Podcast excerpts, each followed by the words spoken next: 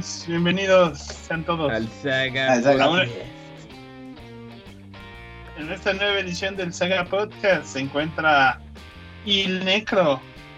A huevo. Este, todo pinche crudo según el graph. No es cierto, yo no veo, eso es mentira, Yo güey. vi- No, de hecho no Yo bebo. ahí vi que andabas echando una chela. Una chela, una chela. Pon no foto, pon pon la foto en, madre. en- en el podcast, Gus, Helga Maldad, para que se vea ahí la evidencia. La evidencia borracho. No, no, es pinche desvelos bien culeros que he tenido esta semana por ponerme a ver pinche series, güey, y decir, hoy es las 2 de la mañana y mañana me levanto a las 6. No, pues está canijo, ¿no? Ah, pendejito, pero bueno, es el Necro. Ahora sí lo queremos. Ajá. Se encuentra, ahí con- se encuentra conmigo la El cual les va a decir en este momento que Tofidino nos acaba de donar 19 pesos para una coca. Eh, Gracias, Tofidino. Muchas gracias por si el no- dinero para Si donan, si donan 23 nos alcanza por una coca importada de sabor ex- exótico. Este, no, son 29. Y también me encuentro yo, el Graf, el amo de las matemáticas discretas, porque no se me ocurrió algo esta semana. Como bien. Y Aquí, a ver, nos pregunta, Tofidi no dice, póngase a chambear, sagas, sí, señor Sí, señor ya estamos Eh, grabando. Luego Sí, señor, dice, un like". Dice Víctor Manuel Beltrán, tenga su Nike, buen hombres, para que junten para el kilo. Sí, a huevo, gracias. gracias. Gracias. Que si ya somos gabachos, no, es que hoy es 4 Hoy de es 4 de julio y pues es el pinche más sacado del culo. Mi pedo. No, no, ¿qué, qué sacado del culo es para apoyar a nuestros Am- American Overlords? Y es para, para cuando llegue la transición a ser un estado más de la Unión Americana, pues ya que sepan que la saga está de su lado, güey. O sea, que nosotros Stars on Stripes Forever, ya sabes, ¿no? Uncle Sam and, and everything. No manches, qué mal rollo. Pero sí, un poquito, un poquito, este, jalado de los pelos, pero dijimos, pues 4 de julio. Además, no se preocupen porque la otra semana ya es, ya es el review de La Viuda Negra. A huevo. El calendario va a estar. Dice Víctor Manuel Beltrán, vaya, vaya, creí que el necro no tomaba. No, realmente en mi pinche vida me he puesto borracho, jamás, nunca. Hasta Este, ahorita. No, pinche desvelada culera. Le Este. dicen, no, Ya, ya, pues, ya, no. ¿verdad? Nos fuimos, nos fuimos, el, mira, el viernes, de viernes para sábado, nos fuimos de Casa de la Maldad como a la una y media de la mañana. No, como a las más 2, o menos, ¿sí? Ah, a las dos de la mañana, ahí Y era tarde. Y luego me levanté temprano para ir al DF. Y este, bueno, a CDMX ahora. Y también llegamos de allá, llegué aquí como a las 3 de la mañana, güey. Y luego me levanté temprano hoy porque pues hoy es el día de ayudar a mi sacrosanta madre a hacer sus cosas. Me quedo. ¿Y le, y le ayudaste estando crudo? ¿No te dijo nada? No, ¿Y en cómo- serio. mínimo, mínimo te invitó unos chilaquiles para que se te bajara. Literal, sí, sí, me dijo, ¿qué quieres desayunar? Chilaquiles y yo, sí. Y te dijo, estás crudo, ¿verdad, Pero no. Es más pinche sueño, güey. Más bien fue así como de, "Ah, y un café, y un café. Chilaquiles bien picosos y un café para la cruda. Ya, ya, ya dijo aquí este Tofi Dino, este Víctor, yo ya vi que el Necro subió en el Instagram historias de Chico Cool brindando con una cherva, chacho. Unos chicos cool y un grupo que tocó bien vergas. ¿Cómo se llamaba? Ahorita te digo. Este, todo, me- eh, todo es un recuerdo borroso, ya. no, era algo de cachorro. Es que tiene una palabra antes, este, pero se me fue cuál era, Está güey. bien, luego nos acordaremos. Ajá, pero era de cachorro. Toca el chingón y el güey canta muy vergas, la mera neta. Ya se come después, pero canta muy Está vergas. bien, está bien. Sí, sí, Está sí, bien, sí. qué bueno que te fuiste a dar el rally a relajarte, el che Necro.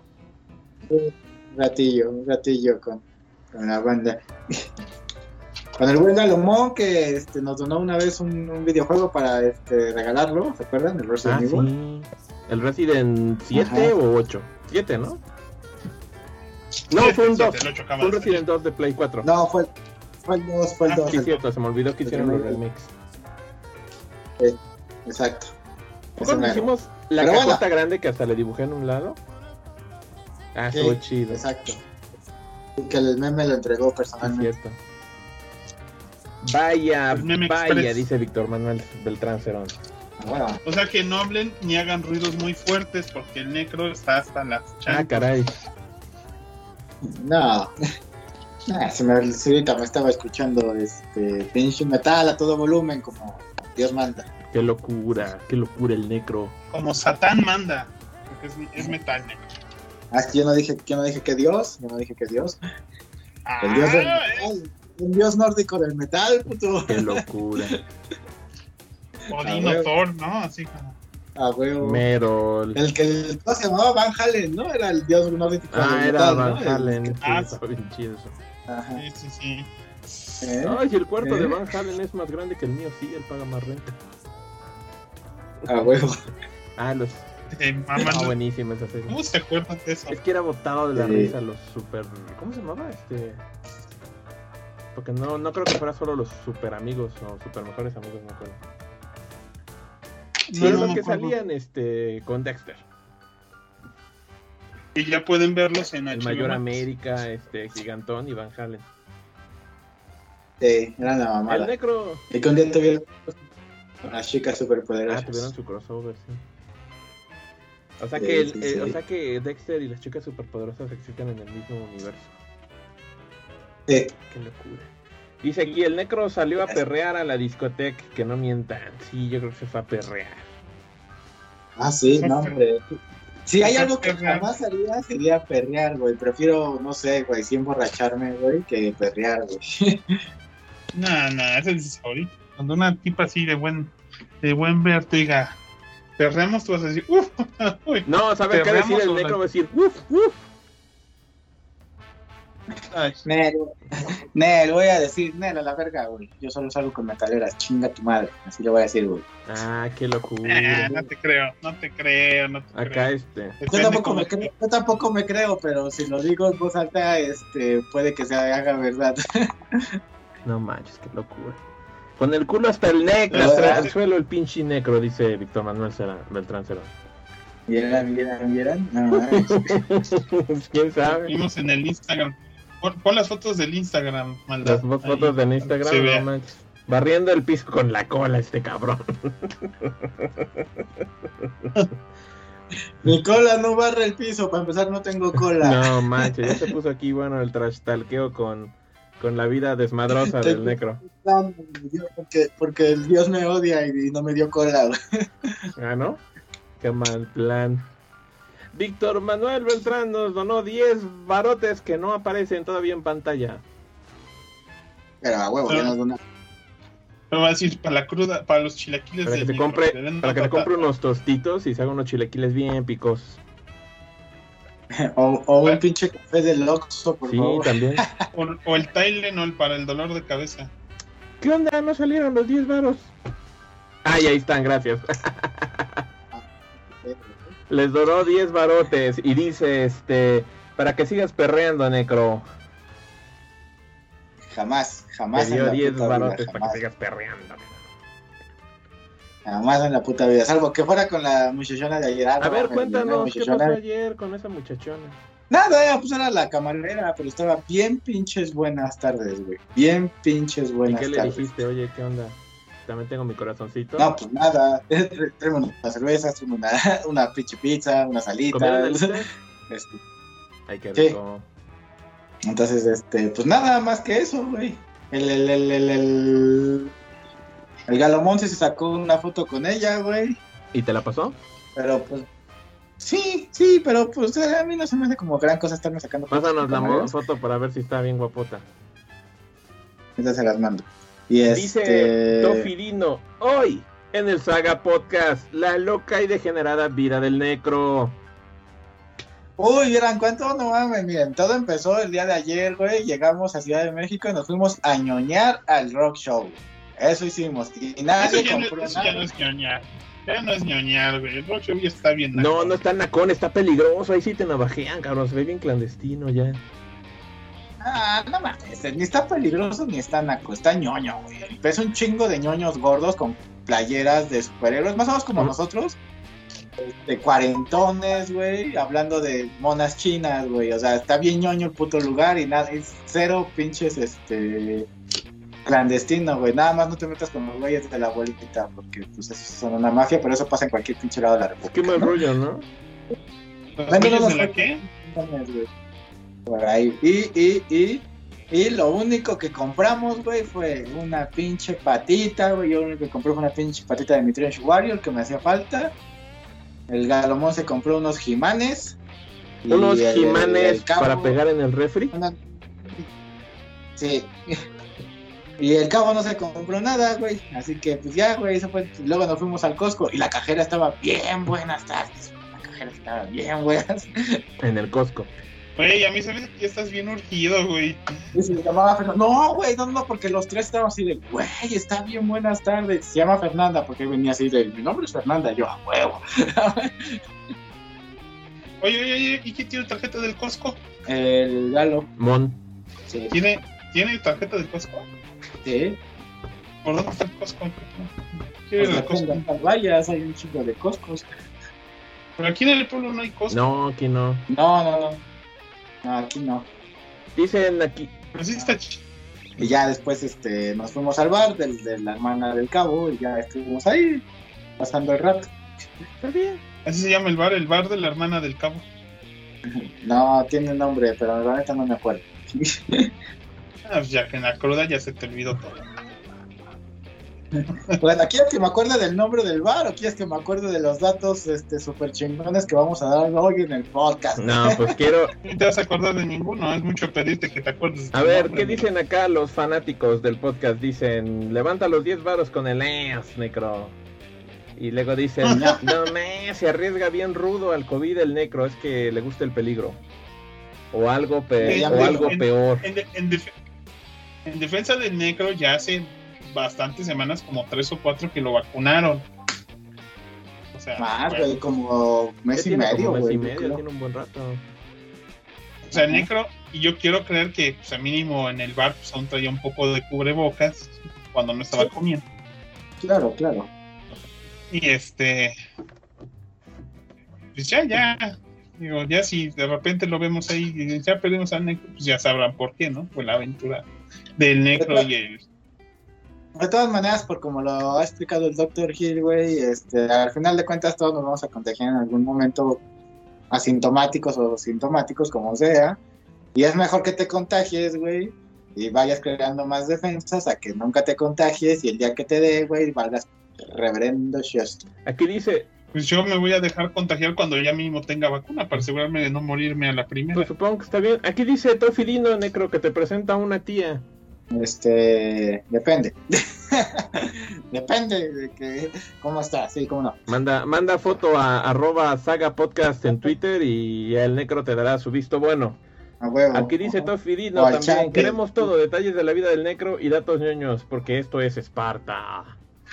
Mi vida es muy aburrida, realmente no, no- no está chingona, güey. Esto ha sido lo más llamativo que he hecho en semanas. O sea, pues estamos Sí, chingando. Exacto, el resto de la semana era trabajar, güey, y luego venir a ver series en la tarde, güey, y cocinar, porque pinche señora, este, grande, güey, y, tengo que cocinar para poderme llevar mi pinche comida al día siguiente al trabajo, como pinche esclavo asqueroso. Sí, este, igual y se traba tantito, se puso el botón en rojo, yo creo que bajó un poquito el grueso de, de, de banda, de- pero aún se está transmitiendo, no se preocupen. Va, bueno, ok, vamos, vamos a, la- a los temas chingones de la saga, no me siento aburrida. Este, vamos a la pinche novela, de la novela, mi maldad, la novela de la semana. Ay, canijo, está acá tronando, está tronando el cielo bien sabroso. No sé si Sí, acá igual. está lloviendo súper fuerte. A ver, espérenme un segunditito, tengo que resolver un problemita técnico. Bueno, grab. ¿Cómo, estás, Neko? no es cierto. Este, Loki, esta semana, creo que, según el Necro, dice que no hablamos de Loki la semana pasada. Los que están aquí cada semana nos pueden decir si sí, si sí, lento. Si, si sí fuimos o no fui, o no hablamos, bueno, si hablamos o no hablamos de Loki. Entonces, lo que sabemos ahorita en Loki es que pues, el Loki se fue ahí a un, a un planetoide en un apocalipsis del que ya no pudo escapar con la otra, con la otra Loki, que se me olvida su nombre. Este, y estuvo bien interesante el diseño de, de- de- de ambiente ahí. Y lo que pasó fue que generaron una divergencia en, en la línea de tiempo tan grande porque como que se enamoraron el uno del otro y eso está pero bien cabrón. Narcisismo en- at máximo.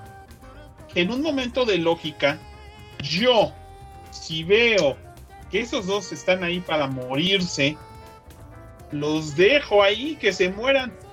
Problema resuelto. Oye. No más Lokis. No lo había pensado, pero tiene todo el sentido del mundo. De cualquier manera los iban a matar.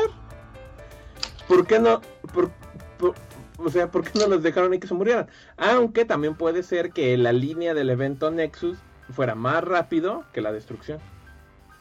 A ver, aquí nos dicen este que no hablamos de Loki la semana pasada, ya ven, les dije que no hablamos. ¿No hablamos de Loki la semana pasada?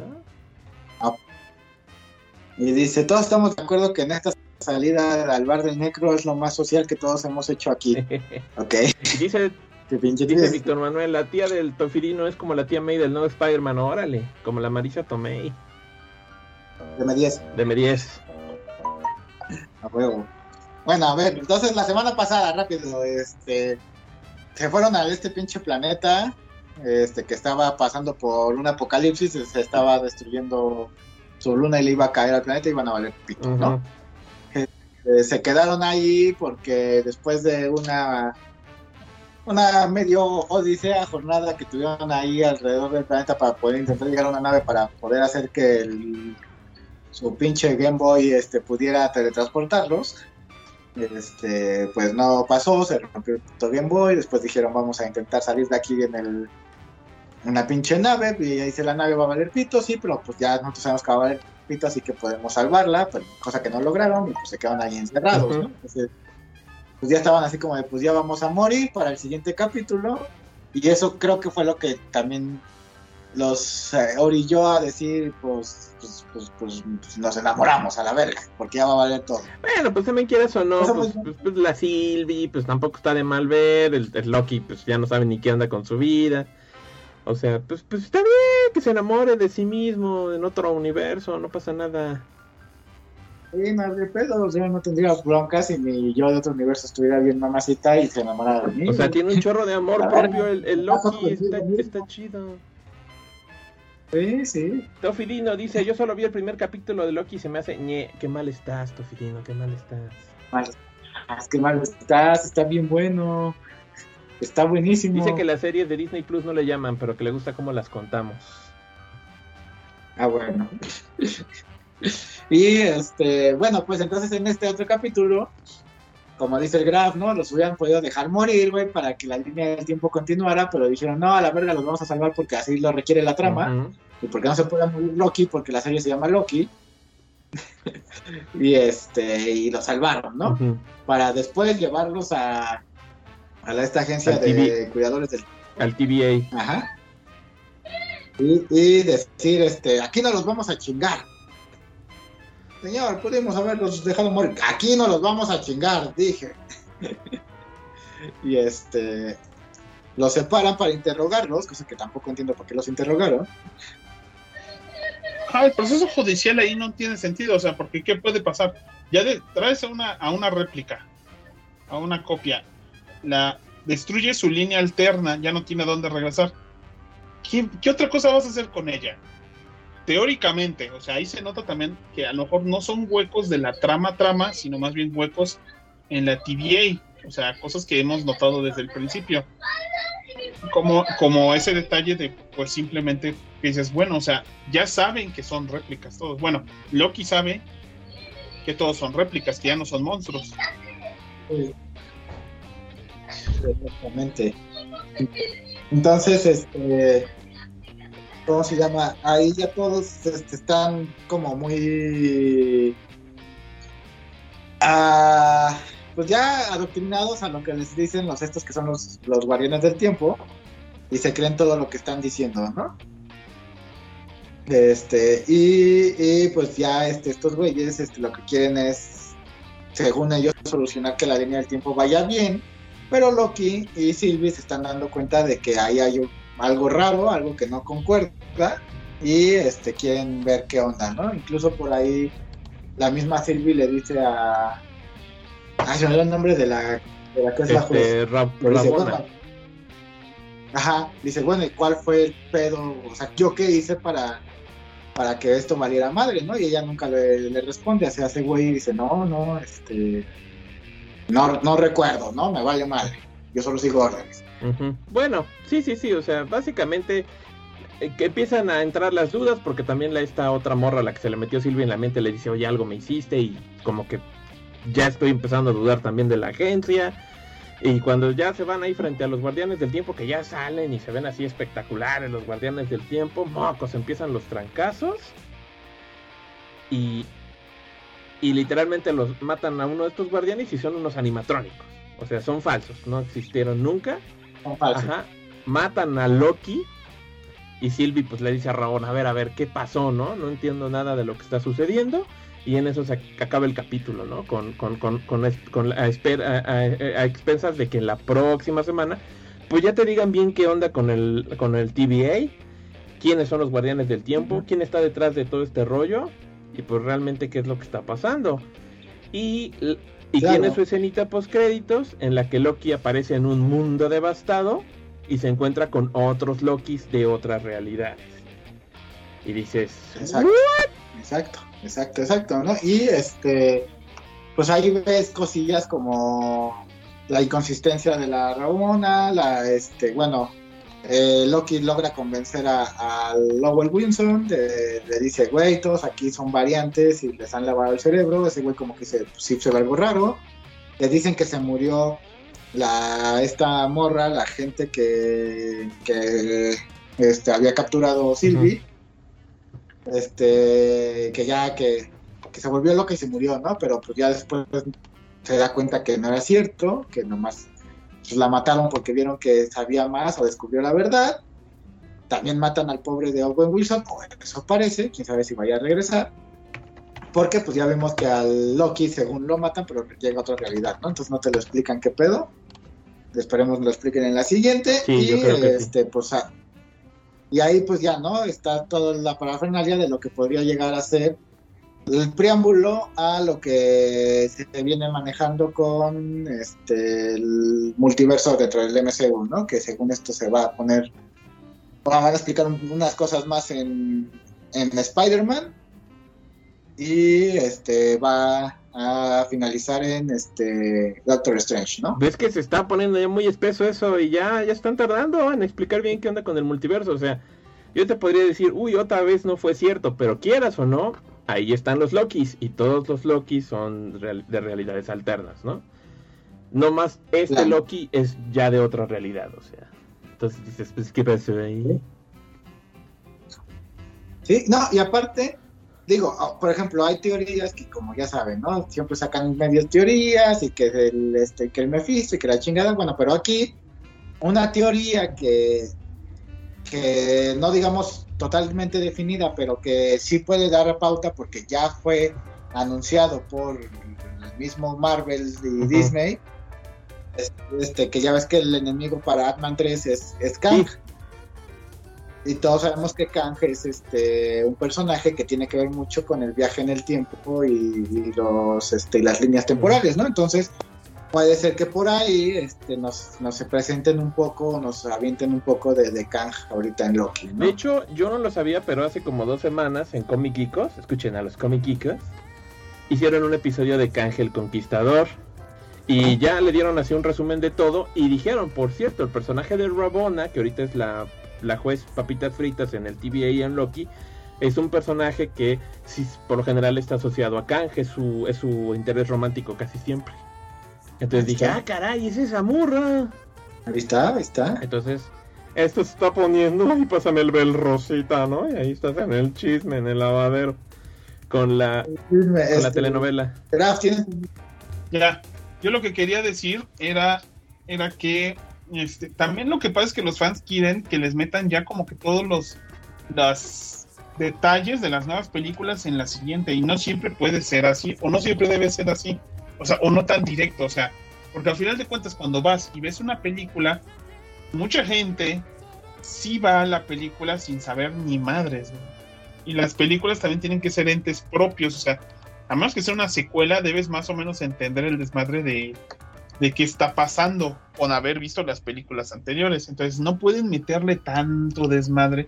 O sea, a lo mejor sí te muestran un poquito de Kang, pero a lo mejor así tipo Thanos en Avengers 1.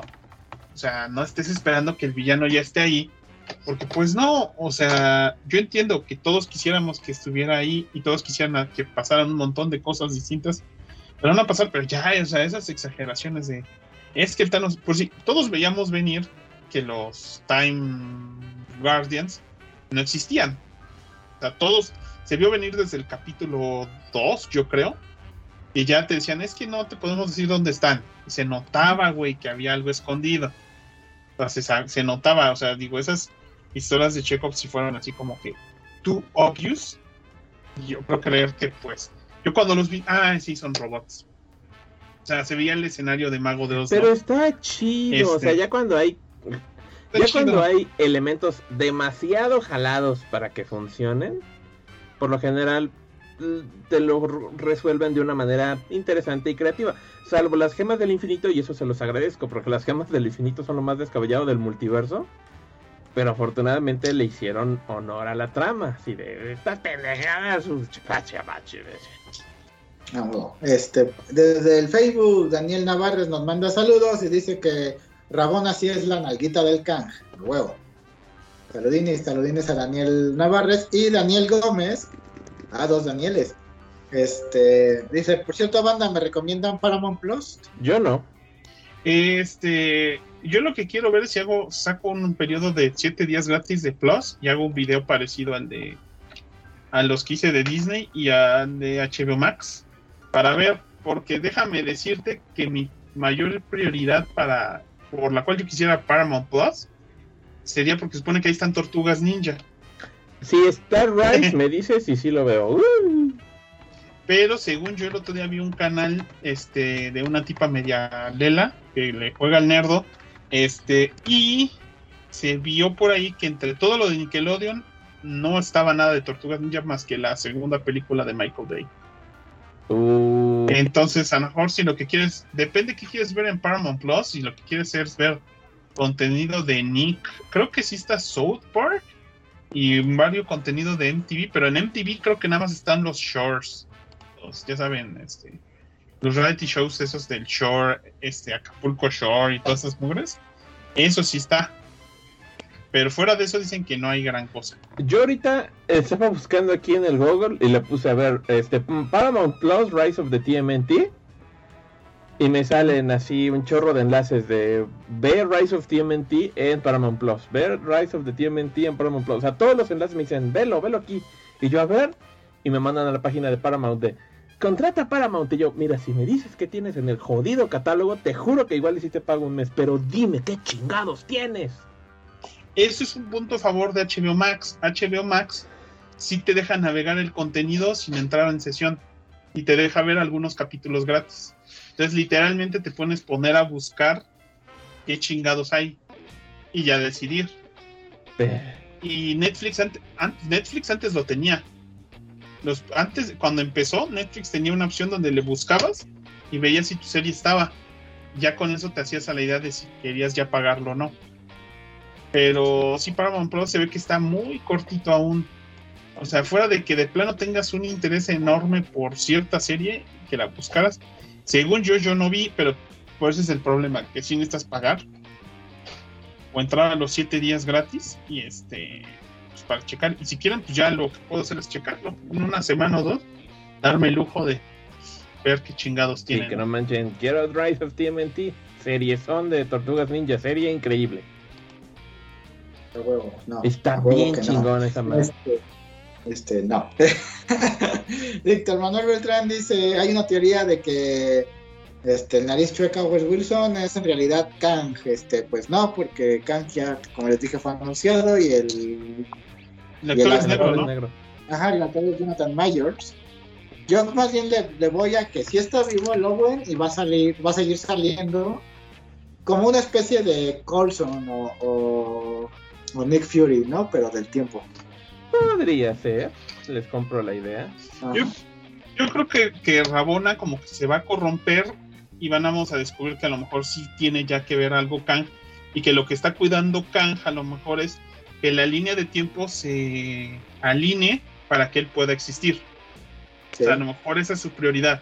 Es que estas son las cosas que puedo permitir que pasen porque el que necesitan hacer soy yo. No mames, qué buena idea Sí, sí, sí, está chingona, está chingona. En Entonces- esa línea de. Pero no estoy. Pero yo creo que el multiverso sí existe. No hay forma de impedir. En nuestro universo no hay forma de impedir el multiverso, güey. Y ni siquiera lo podemos ver. Pero existe. ¿Quién chingados en el universo Marvel va a ser capaz de detener el multiverso, güey? Existe desde siempre. Pero nada más es que, que nos quieren dar una presentación de. O sea, no sé por qué creen que el multiverso no existe hasta que Marvel no lo diga. O sea, ya existe. O sea, ahí está. Digo, tan solo ya viene el What If. ¿Qué es eso, multiverso? Ya se tardó mucho, Igual, ¿eh? sí. ya lo quiero ya. Pues sí, Pero pero bueno. pues, lo tienen que presentar un poco masticadito al público en general, porque no todos han leído cómics como nosotros. Y, y que ya sabes, ah, sí existe un multiverso y no hay pedo. Yo sé que existe un Spider-Verse y, y sé que existe este, Crisis en Tierras Infinitas y etc, etc, güey. Y ya no hay bronca, ya lo entiendo, ¿no? Este, pero pues la mayoría de la gente recuerda que, como tú dijiste hace ratito, pues son de los güeyes que no saben nada y van al cine porque les gustado las películas y listo, ¿no? Que tampoco está mal, digo, no es algo que sepas. No, no, no. Entonces, lo único que podemos advertir es que en dos semanas, que ya se acabe Loki, ya tendremos el podcast completo de la novela. Este, pues porque ya. Pero la semana que entra toca Viuda Negra. Viuda Negra, Viuda Estoy Negra. viendo que, que la serie de What If ya sale en agosto. Sí, O sea, o sea Sí, ya viene, o sea, acaba Loki y viene What If. Qué bueno, porque se ve que va a estar. Uf. ah, bueno. Chingón. Bueno, pues vámonos al, al tema, Shonchito. ¿O tienen recomendación? ¿O tienen ¿Tienen recomendación? este? A ver, yo tengo una, yo tengo una Eh. recomendación, nada más, este, pues déjenme poner la carpeta porque ya se me había pasado un poco. Ok, en lo que la maldad pone la carpeta, ya nada más, este, por ahí de los comentarios que nos habían dicho, este Loki, la verdad, yo creo que ahorita se está haciendo la mejor serie de, las de Marvel. Habrá que ver cómo termina, todavía no lo podría decidir completamente, pero creo que me está gustando mucho más que Wanda y que que Falcon and the Winter Soldier. Desde mi punto personal, si, si, si continúa así, sería Loki, Winter Soldier y al final este Wanda, ¿no? Para mí. WandaVision. Ah, yo por mi amor al arte siempre voy a preferir la de la que tenga que ver con el Capimán. Entonces para mí aún sigue siendo mejor Capimán. Pero sí Loki queda en un sólido segundo lugar. No manches, está muy bueno Loki. Bueno, la serie. Ah. ¿Tu maldad? ¿Cómo los pondrías? Ah, la verdad me está divirtiendo más Loki, después WandaVision y luego Winter Soldier. La verdad, ¿para qué le hago? Sí, no, no, está bien, está bien. Está bien, ¿para qué, para qué, para qué, para qué les miento? Entonces, pues yo estoy, pues yo todavía estoy ahí emocionado a ver qué pasa. Pues ya quieras o no, ahorita lo, lo que queda del año se va a poner este intenso. Porque ahorita viene eh, eh, eh, Viuda Negra, viene What If, viene Shang-Chi, viene Spider-Man y viene Los Eternals. Eternals. O sea, ahorita fin de año, toda esta segunda mitad del año va a haber un chorro de contenido de Marvel, entonces pues habrá que ver qué pasa. De por sí el segundo tráiler de Shang-Chi se puso interesante cuando ya dijeron, ¡Ay, tu abominación! Y el Wong, Enfrentándose al Wong y ya dijeron, No. ah, caray, eso sí me interesa. a huevo. A También es el segundo tráiler de Motu Revelations. Ah, Ah, también. estuvo bien bueno, estuvo bien bueno el pinche trailer, güey.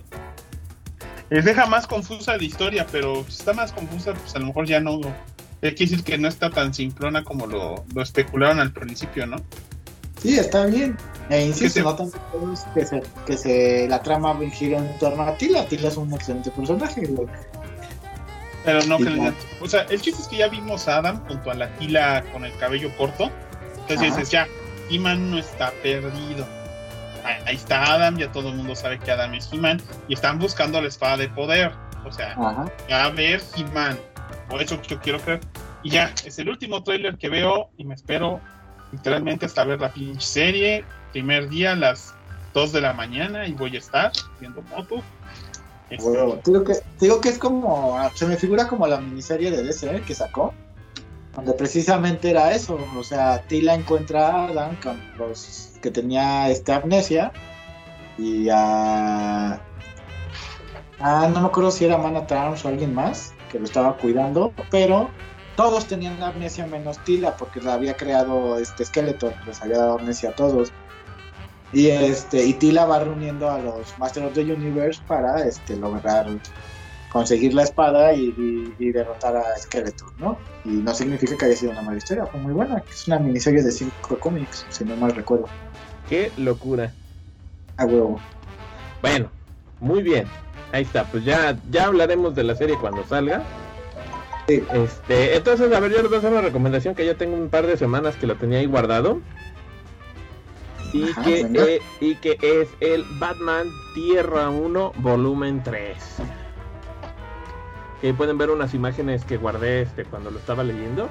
Este no tienen spoilers, nomás fueron así como random para que dijeran, ay, ay, ay. Entonces, pues básicamente esta serie pues se empezó a publicar hace ya como 10 años. La escribe Jeff Jones y el dibujante, aquí tenía yo un tomo que tenía la mano para que no se me olvidara, por lo menos quién sabe dónde lo dejé. Porque como han sido muy han estado muy muy muy separados los tomos, o sea, son van tres números en 10 años. Pues está está está canijo, ¿no? Básicamente, si recuerdan, pues hace 10 años DC le dio esta idea de, bueno, vamos a empezar otra continuidad aparte con artistas de cierto renombre y nos van a crear sus nuevas versiones más realistas, más contemporáneas de varios personajes, ¿no? Sacaron por ahí Superman Tierra 1, sacaron Wonder Woman Tierra 1, sacaron Batman Tierra 1 y creo que ahorita acaba de salir Green Lantern Tierra 1. Entonces básicamente pues es... No hay Teen Titans. Creo ¿no? que va a haber un Teen Titans, ajá.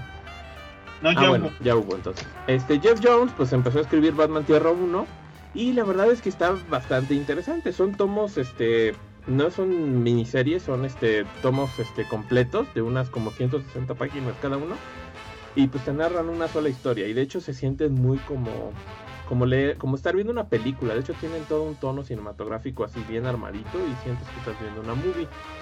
Como saben, el primero pues es esta narración alterna de cómo Bruce Wayne se vuelve Batman y que se tiene que enfrentar al pingüino que fue quien estuvo detrás de la muerte de sus papás. Luego en la segunda parte, este, el malo es el Riddler, que es un, que creen que es un asesino en serie psicópata, pero que en realidad solamente está fingi- fingiendo todo este rollo de los acertijos para matar a un montón de enemigos políticos, este, sin que la gente sospeche de que hay un patrón. Y ahorita en la nueva trama, este, pasa algo interesante porque al final del segundo libro, hace cinco años, mataron a Harvey Dent. Murió ahí en un, en un accidente medio feo. Bueno, ¿cuál accidente? se cayó en un cuchillo y se le clavó, ¿no? Lo apuñalaron al cabrón y lo mataron. Y dices, ah, qué mal rollo, mataron a, a Harvey Dent. Y ahorita empieza la historia. Batman está buscando dónde construir su baticueva con la ayuda de Alfred y de, y de Killer Croc, que aquí es su cuate y es su compa. Y, ah, caray, Ah. Sí, porque en la segunda parte conoce a Killer Croc y Croc se vuelve su aliado. Este, y ahí están buscando con dónde construir su baticueva, cómo ampliar su operación, como él dice. Cuando de pronto, ah, los enemigos de Ciudad Gótica se están poniendo bien, bien locos y están armando un chorro de desmadre. Y cuando Batman agarra a un güey y le dice, a ver, güeyes, ¿por qué están armando tanto desmadre? Ah, es que nos lo está ordenando nuestro nuevo jefe. ¿Quién es su jefe? Harvey Dent. Y dices, ah, caray, pero ese güey está muerto. Y entonces de ahí viene el gran misterio del tercer tomo, ¿no? Si de Harvey Dent está vivo o muerto, ¿qué pasó por ahí? Y pues Batman va a tener que llegar al fondo de este misterio misterioso para decir, ¡ah, caray! No lo vi venir, ¿no? Y la verdad es que de nuevo está súper emocionante la pinche historia. Si te quedas así al borde del asiento durante las como dos horas y media que te tardas leyéndolo, les digo, es completamente cinematográfico. Entonces está muy bueno. Yo no lo he encontrado en edición física aquí en México. O sea, tiene poquito que salió, salió ahorita en junio. Este, ya lo tuve que leer de otra manera, ya que lo encuentres y lo compro porque está muy bueno. Y pues no tiene ningún, ningún desperdicio, ¿no? Y de nuevo puedes ver cómo te presentan a otros personajes, cómo los reconfiguran. Ya sale Catwoman, que muchos ahí la andaban esperando. Y se pone súper bueno el Batman eh, Tierra 1, volumen 3 está. Está súper efectivo. Miren, nada más por si les interesa, el universo de Earth One tiene ahorita Superman, este, por J. Michael, Michael Straczynski, y ya van al volumen 3. Ajá. Ajá. Teen Titans, por Jeff Lemire y Rachel Dodd, Rachel Dodson, que va hasta el tomo, creo 3 también. Si no es que el 2, no, 2. más van dos. Green Lantern, que ya va hasta el volumen 2 por Gabriel Hartman y Corina Beco. Eh, Wonder Woman va a tres volúmenes por Grant Morrison y Janik Paquette. Y creo que ya más son Superman, Wonder Woman, Green Lantern y Teen Titans. Son los que han salido en Tierra, en tierra 1. Y bueno, los Green Lanterns siguen siendo de Jeff Jones. No, Green Lantern es de Gabriel Hartman, aparentemente. Pero creo que el primero, ¿no? Todos, todos son de. Bueno, tienen equipos diferentes, cada quien va por su lado y como dicen, están como reinventando las tres, pero van a su paso, o sea, como su pleito de, de qué chingados vamos a hacer, si no. La verdad, Vamos a. Ajá. El dibujante es Gary Frank. Ya me metí aquí rápido a buscar. Es Gary Frank, es un dibujante británico, muy bueno. Se parece mucho a Brian Boland. O sea, si les gustó el arte de Killing Joke, es muy similar, la verdad. Esto es así como muy realista y muy detallado. Que dices, ay cabrón, ¿a qué hora vives? Si se pone hasta, le pone hasta los pinches pelitos del brazo a Batman, ¿no? Pero bueno, es una pinche locura. Pero muy bueno, muy bueno. Si pueden, chequenlo. Lo único malo es que estos pinches.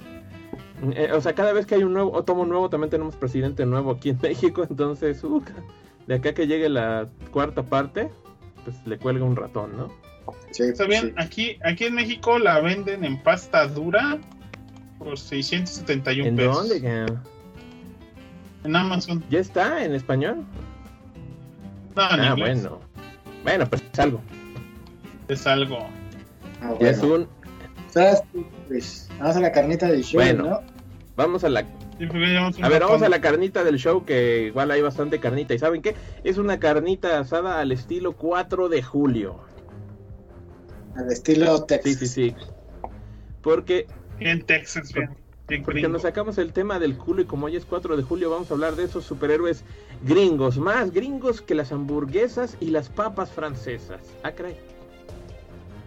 Ah, bueno, por cierto, Daniel Gómez dice: Saludos a los sagas y si la maldad perrea, me comprometo a obligar a mi familia a seguirnos. Yo no perreo. Pero si lo haces, su familia nos va a seguir. wow, wow. Uf, uf. Uf. Es- Ya perré. A huevo, ahora te ganó, te ganó. A Javier. Salazar dice, sagas, vuelvan a grabar juntos, nomás que vacunen al Graf, que es el que le da culo, venir. Sí. Sí, la verdad sí. Me vacunan y a los 40 días ya. Uy, entonces todavía le cuelga. Ya, Igual y para septiembre, octubre volvemos a grabar juntos. a 2022. Yo opino que Disney Plus cree que cree series que complazcan al público más hardcore y las películas más para el público general. Pues tal vez, compadre. Tiene un poquito de sentido. Porque estás pagando cada mes por ellas. Sí. Eso sí. Va que va. Entonces, hoy vamos a hablar de superhéroes muy gringos, tan gringos que usan la bandera en su uniforme. Ocasiones. Y pues yo creo que vamos a tener que empezar con el más famoso de todos, así para que se descosan, que es ni más ni menos que el Capiman. Copyman America. Captain America throws Pues, his mighty shield. He's the man with the plan. Muy bien, el Captain America es Steve Rogers, creado en 1940 por Joe Simon y Jack Kirby en la Captain America Comics número uno de Timely Comics, después conocida como Marvel Comics. Eh, es, el héroe, es un héroe Steve Rogers que, que es un, pues ya lo saben, ¿no? Un chavo debilucho y enfermizo que mediante el poder de un químico que le da un científico alemán se convierte en el poderoso Capitán América, un, un soldado que está en el pico de la perfección física humana y tal vez hasta intelectual. Entonces, pues el señor pues, le da con todo a Adolf Hitler y junto a sus invaders va durante la Segunda Guerra Mundial a Europa y ayuda a detener a los nazis. Versión, mo- versión moderna a Hydra, porque ya no puedes mencionar a los nazis porque les duele a los alemanes, lástima. Historia es historia, no se puede censurar. Eh, pero después queda congelado y dependiendo su versión de la historia puede quedarse congelado 20, 50 o 70 años. En la torre. hasta que alcance los 90 o 100 años en otras continuidades más futuras. Eh, no mames, ¿te imaginas una historia en la que estén rebautizando al Capitán América como por el 2100 y que lo quieran mantener en la Segunda Guerra Mundial?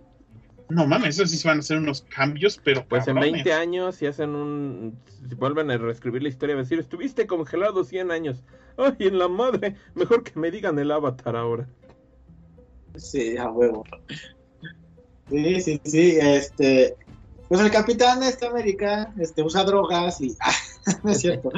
Este, el Capitán América eh, es el típico superhéroe símbolo dentro del universo Marvel este que es el símbolo de la paz, de la justicia, de, este, del All American Way, que pues básicamente inspira a tanto al pueblo americano, y según ellos también inspira al resto del mundo, y inspira a los demás superhéroes que trabajan con él y, lo conocen, ¿no? Es como, como el superhéroe más respetado dentro de este Marvel Comics. Qué locura, claro. Este, y finalmente, pues sí, ha tenido muchísimas iteraciones. A recientes fechas, pues claro, la más famosa pues es la que vemos en el MCU, interpretado por Chris Evans. Que bueno, pues desde 2011, pues ahí anda este, pululando en el universo y partiendo madres por todos lados, ¿no? Y que a recientes fechas, pues ya este, después de Endgame, pues ya dijo, ¿saben qué? Yo ya voy a dejar el papel, ya me voy.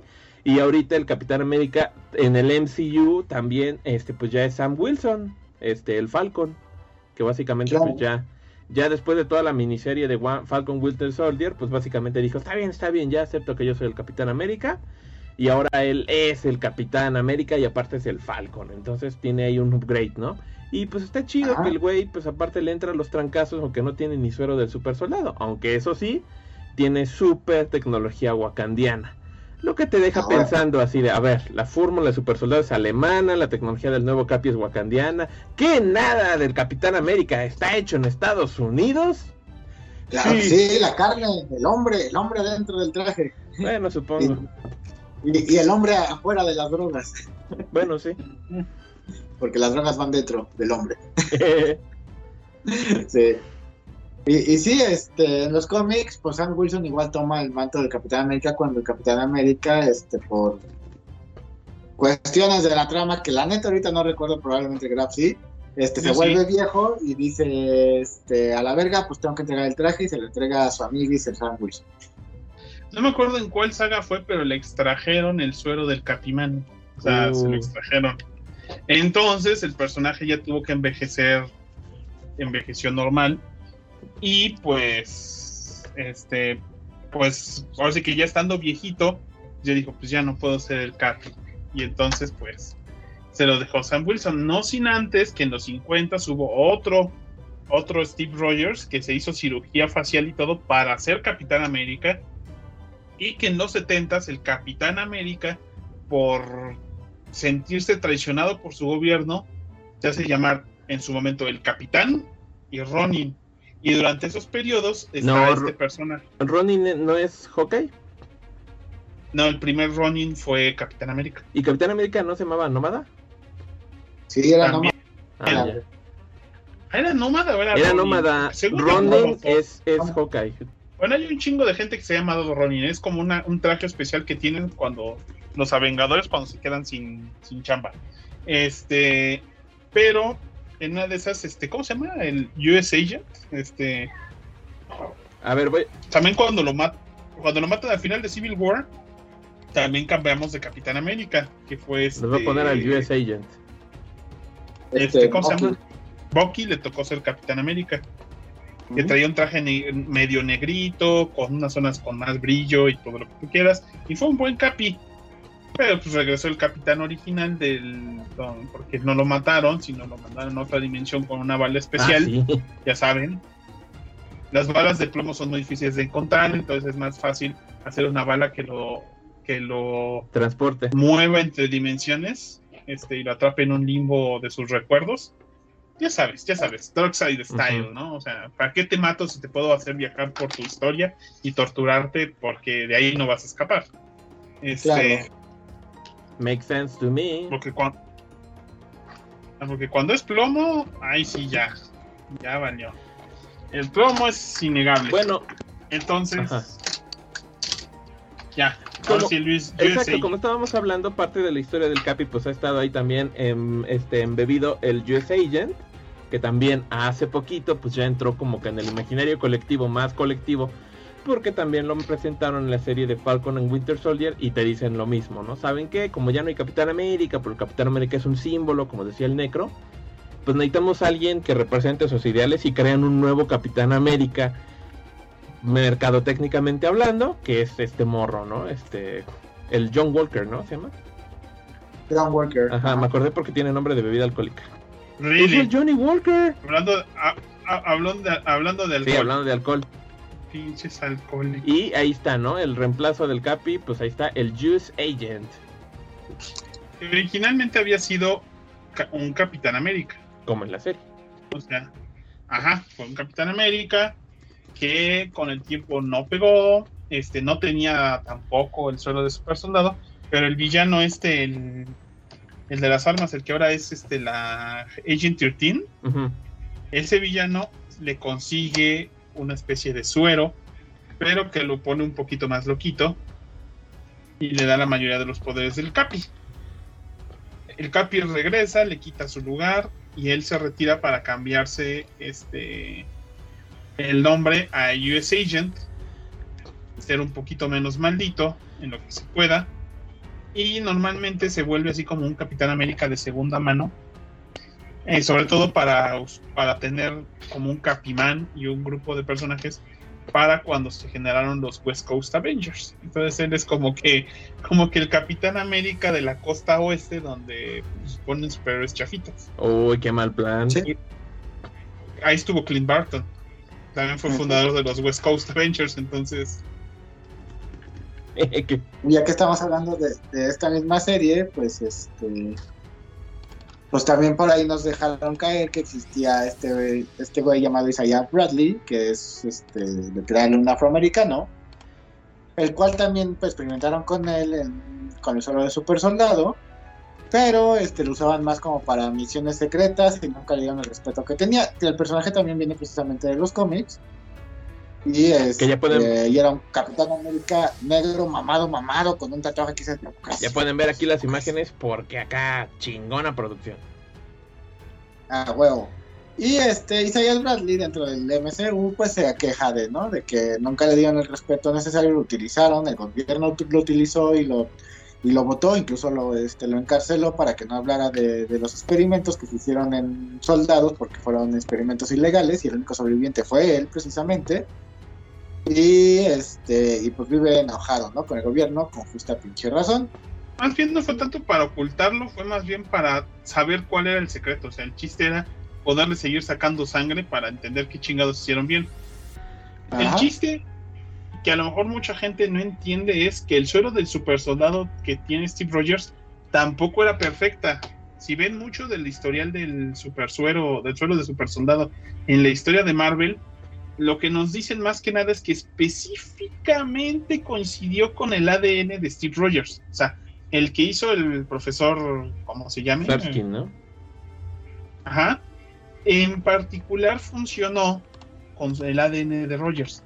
O sea, coincidió con el suyo. Si lo hubieran puesto en alguien más ese día, no se hubiera vuelto teóricamente un super soldado. Se hubiera muerto, hubiera deformado, hubiera mutado. Por eso también si ven en Ultimates, este, quien llevaba el, el proceso era, Ers- era Erskine, perdón, Abraham Erskine. Ajá, pero ¿se acuerdas? Banner, Bruce Banner era el que llevaba el, el chequeo de super soldado y en su momento lo que hizo fue generar sueros que generaran los poderes, pero para personas específicas, lo hacía en base al ADN de cada uno, porque resultó que más o menos como que ese era el desmadre, o sea, había que adaptarlo. Entonces, eh, por eso como que también Bradley le tocó que funcionara el suyo en sus genes. Y sus Claro. genes aparentemente y sus poderes pasaron en- a su familia, o sea, puesto que su descendiente directo, que es este Patriot, este, que es parte de los Young Avengers, pues literalmente lo que hizo fue heredar sus poderes de él, aunque creo que después los perdió o se puso el mismo suelo de super soldado o algo por el estilo. Pero yo entendía que el chiste era que él, haber sido descendiente de Bradley, este, Tenía poderes. pues él había heredado, él había heredado los poderes del Capi, de Capimán América. Es el Capimán. Que, Que por lo que pues, que algo parecido hacen en la línea de Ultimates.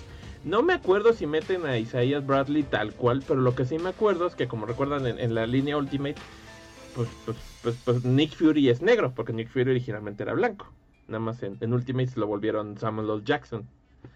Y ahí te dicen que, que en efecto que también habían hecho pruebas con el super con el suero de super soldado en, en- en soldados afroamericanos y que de hecho uno de los eh, eh, sujetos de prueba había sido el mismo Nick Fury. correcto. Entonces en Ultimate Nick Fury también tenía pinches poderes mamalones. Pero nadie se enteró Sí. de ese pedo. Ahí el Red Skull es hijo de. Sí, es el Red Skull, es, es hijo de Steve Rogers, ¿no? Eh, Mm. Y también, este, bueno, para mencionar algunas cosillas, este, ha habido, pues, obviamente, varios, varios güeyes que han tomado el manto del Capitán América, ya sea en, en historias dentro del 616 o dentro de mundos alternos, como William Naslund, que es una, un what if donde mueren Bucky y Steve Rogers, y él toma el manto, pero se ve más como un vaquero este, enmascarado con, con capita y estrellitas, ¿no? Este, por ahí también este William Burnside, este, que igual tomó el, el manto del Capitán América, este, por ahí del cómic 153 de, este, de Capitán América. Este, Roscoe Simons, que ese sí fue en el universo 616 en 1974. Ese güey toma el, el manto del Capitán América cuando el Capitán América renuncia a él, que fue lo que ya había anunciado el Graf cuando se vuelve Nomad y todo eso. Este, lo, pasa lo mismo, ¿no? El gobierno quiere seguir con el símbolo de Capitán América, se lo da a este, a este soldado llamado Roscoe, que era pues, un jovenzuelo, en cierta forma, y este, tiene que ir a detener al Red Skull por alguna razón, de algún plan de Red Skull en ese momento. Red Skull se da cuenta que no es Steve Rogers y lo mata, ¿no? Lo cual hace que Steve Rogers pues caiga en- de nuevo en decir, güey, es un manto que no puede llevar cualquiera más que yo, ¿no? Y regresa a ser el mismo. Los que ya mencionamos hace rato, y este, en, en Age of Ultron, no la película, sino el cómic, cuando Ultron mata a la mayoría de los superhéroes, de los pocos que quedan vivos es Frank Castle, y Frank Castle ahí toma el manto de este, Capitán América. ¡Qué locura! Exactamente. Y por ahí, pues bueno, ¿no? Este, está la Capitana América Roberta Méndez, que es del universo de Spider-Man, este, que es el universo 63, si no mal recuerdo. G63, es G63. Ah, ya. Está Daniel Cage, que es este igual en un, en un futuro alterno, este, la hija de de este Luke Cage y ay, ¿cómo se llama? Se me fue ahorita su nombre. Este, este, este, vieja que también tuvo su propia serie del MCU, que después ya no son del MCU. Jones, Jessica Jones. Jessica Jones, Ya, gracias. ya, ya. Este se- crece y pues bueno, toma el, manto del Capitán América porque pues ella hereda los poderes tanto de Luke Cage como de Jessica Jones. No es cierto, te, te mentí. Roberta Méndez es la Capitana América que sale en el universo este 2099 y la de la Tierra 65, G65 es Samantha Wilson, que es básicamente como la versión femenina de Sam Wilson y ella es quien este, le inyectaron el suero del super soldado, realmente. ¡Qué locura! Ajá, y ya ven que en What If, en la serie, pues ya se, se ve que va a salir esta Peggy Carter. Que ella es como Capitán Como- Bretaña. Aunque Exactamente. Capitán Bretaña es otro personaje. Así de, ah, con que quieren hacer un capitán con su uniforme de bandera, nosotros vamos a hacer lo mismo. ¿Cómo la ven desde ahí, perros? Exacto. Bueno, Capitán. América hay un chorro y te puedes sacar todo un podcast de Capitán América, pero ahorita Ajá. pues vamos a ir con otros héroes de otras compañías que igual lo que quieren es traer este las pinches famosas barras y estrellas que a los gringos les encantan, ¿no? Sí, Que les pinches fascinan. De hecho, hubo un personaje, por- para que vean que les mega encanta, que hasta unos, unas broncas legales hubo hace muchos años con este personaje, que es ni más ni menos que el Fighting American. ¿Qué pedo con el Fighting American, pinche Graf? El Fighting American fue otro personaje, una versión previa del Capitán América, eh, por parte de Joe Simon y, y Jack Kirby, pero como que no vendió tanto, tenía también un escudo y todo ese detalle, pero este fue publicado en los 50 por Atlas Comics, que era la, lo que ahora es Marvel Comics. Este, pero se perdió con los años.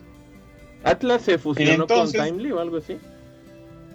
No, Atlas fue otro nombre de Timely. Ah, o sea, fue Timely, Atlas. Atlas y después Marvel. O sea que estos cabrones tenían dos Capitanes América. Ajá, algo así. Y con el tiempo se perdieron los derechos.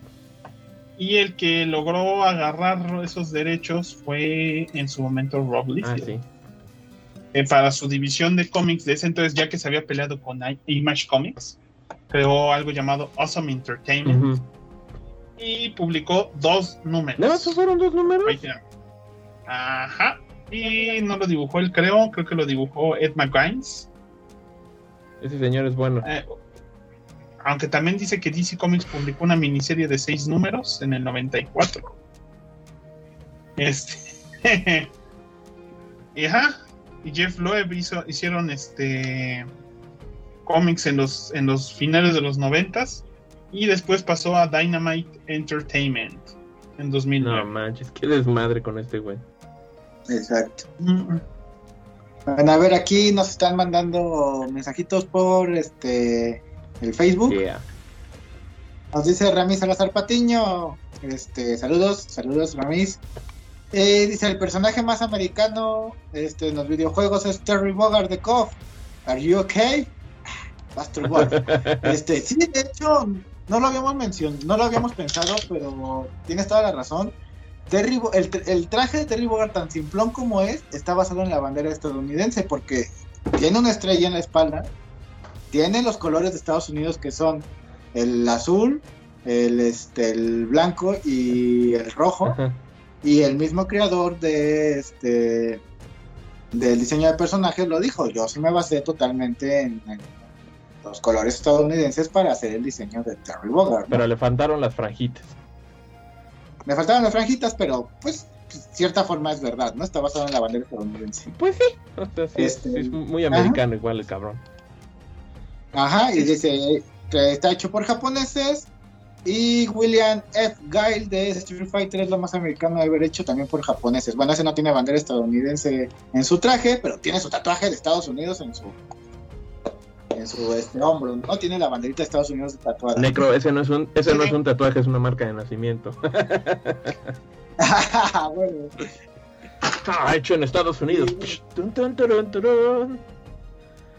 Tun, turun, tun, tun, Sí, Pero tun, qué tun. tema. Y ellos sí, totalmente, tanto Terry como Guile son, fueron, son nacidos en Estados Unidos según el, el lore de cada uno de sus, este, de sus universos, ¿no? Y Daniel Gómez dice que también entraría Almighty, quien también es muy americano a pesar de ser japonés, ciertamente. A ver, ya que estábamos, Sí. eh, tienes toda la razón. Tienes toda la razón. Ajá. Bueno, nada más tengo una imagen, pero podemos, por aquí el Graf nos puede decir qué pasó también con este güey, hablando de problemas legales. Con Ajá. The Shield. The Shield fue un personaje de Pep Comics que después se convirtió en Archie Ah, Comics. caray. Eh, y la razón era un superhéroe pues, también que tenía la forma de un escudo con rayas y estrellas. Y su mayor mérito fue, fue haber sido la razón de que Pep demandara a Marvel por derechos de autor, puesto que el Capitán América usaba un escudo con forma de escudo, este, con las rayas y las estrellas eh, como arma principal. Entonces creían que les iban a robar su personaje y iba a ser icónico por muchos años. Y por eso en el segundo número de Capitán América Comics, el Capitán América cambió su escudo por uno redondo. No manches. Y ese es el gran mérito de The Shield. Pero gracias a The Shield existe el, el escudo ya Que más rebota. conocido en América que pues le dio la idea a los este, escritores del cómic este, en decir, bueno, pues que lo arroje como si fuera un Bill Frisbee boomerang. Y, a la verga, no, eso no tendrá lógica, pero pues chingue su madre, son cómics y aquí rebote y regresa la mano del Capitán América. Incluso ese mismo chiste lo dice lo dice Spider-Man, ¿no? En la de Civil War, la película de, güey, ese escudo rompe toda lógica de la física. Nos vale madre. Sí, sí, sí, sí, sí. Exactamente. Curioso que, bueno, Sí. eso también se lo comentaba al Graf. Que me, me sorprende cómo le hace en, en Marvel para siempre hacerle un throwback o un homenaje a las apariencias clásicas de los personajes. Casi siempre lo logran. Porque en la primera película vimos al Capi con su traje clásico y traía el escudo feo. Este, ¿quieres o no Iron Man? También salió con su traje feíto, este, a Thor nos lo deben, pero por ejemplo Luke Cage salió con el traje clásico, este, Jessica Jones, Daredevil, y ahorita en Loki ya salió el Loki clásico también. Entonces Sí. dices, Sí, sí. no, pues estos morros son buenos, ¿no? O sea, saben, saben cómo, Saben la cómo presentarlo, ¿no?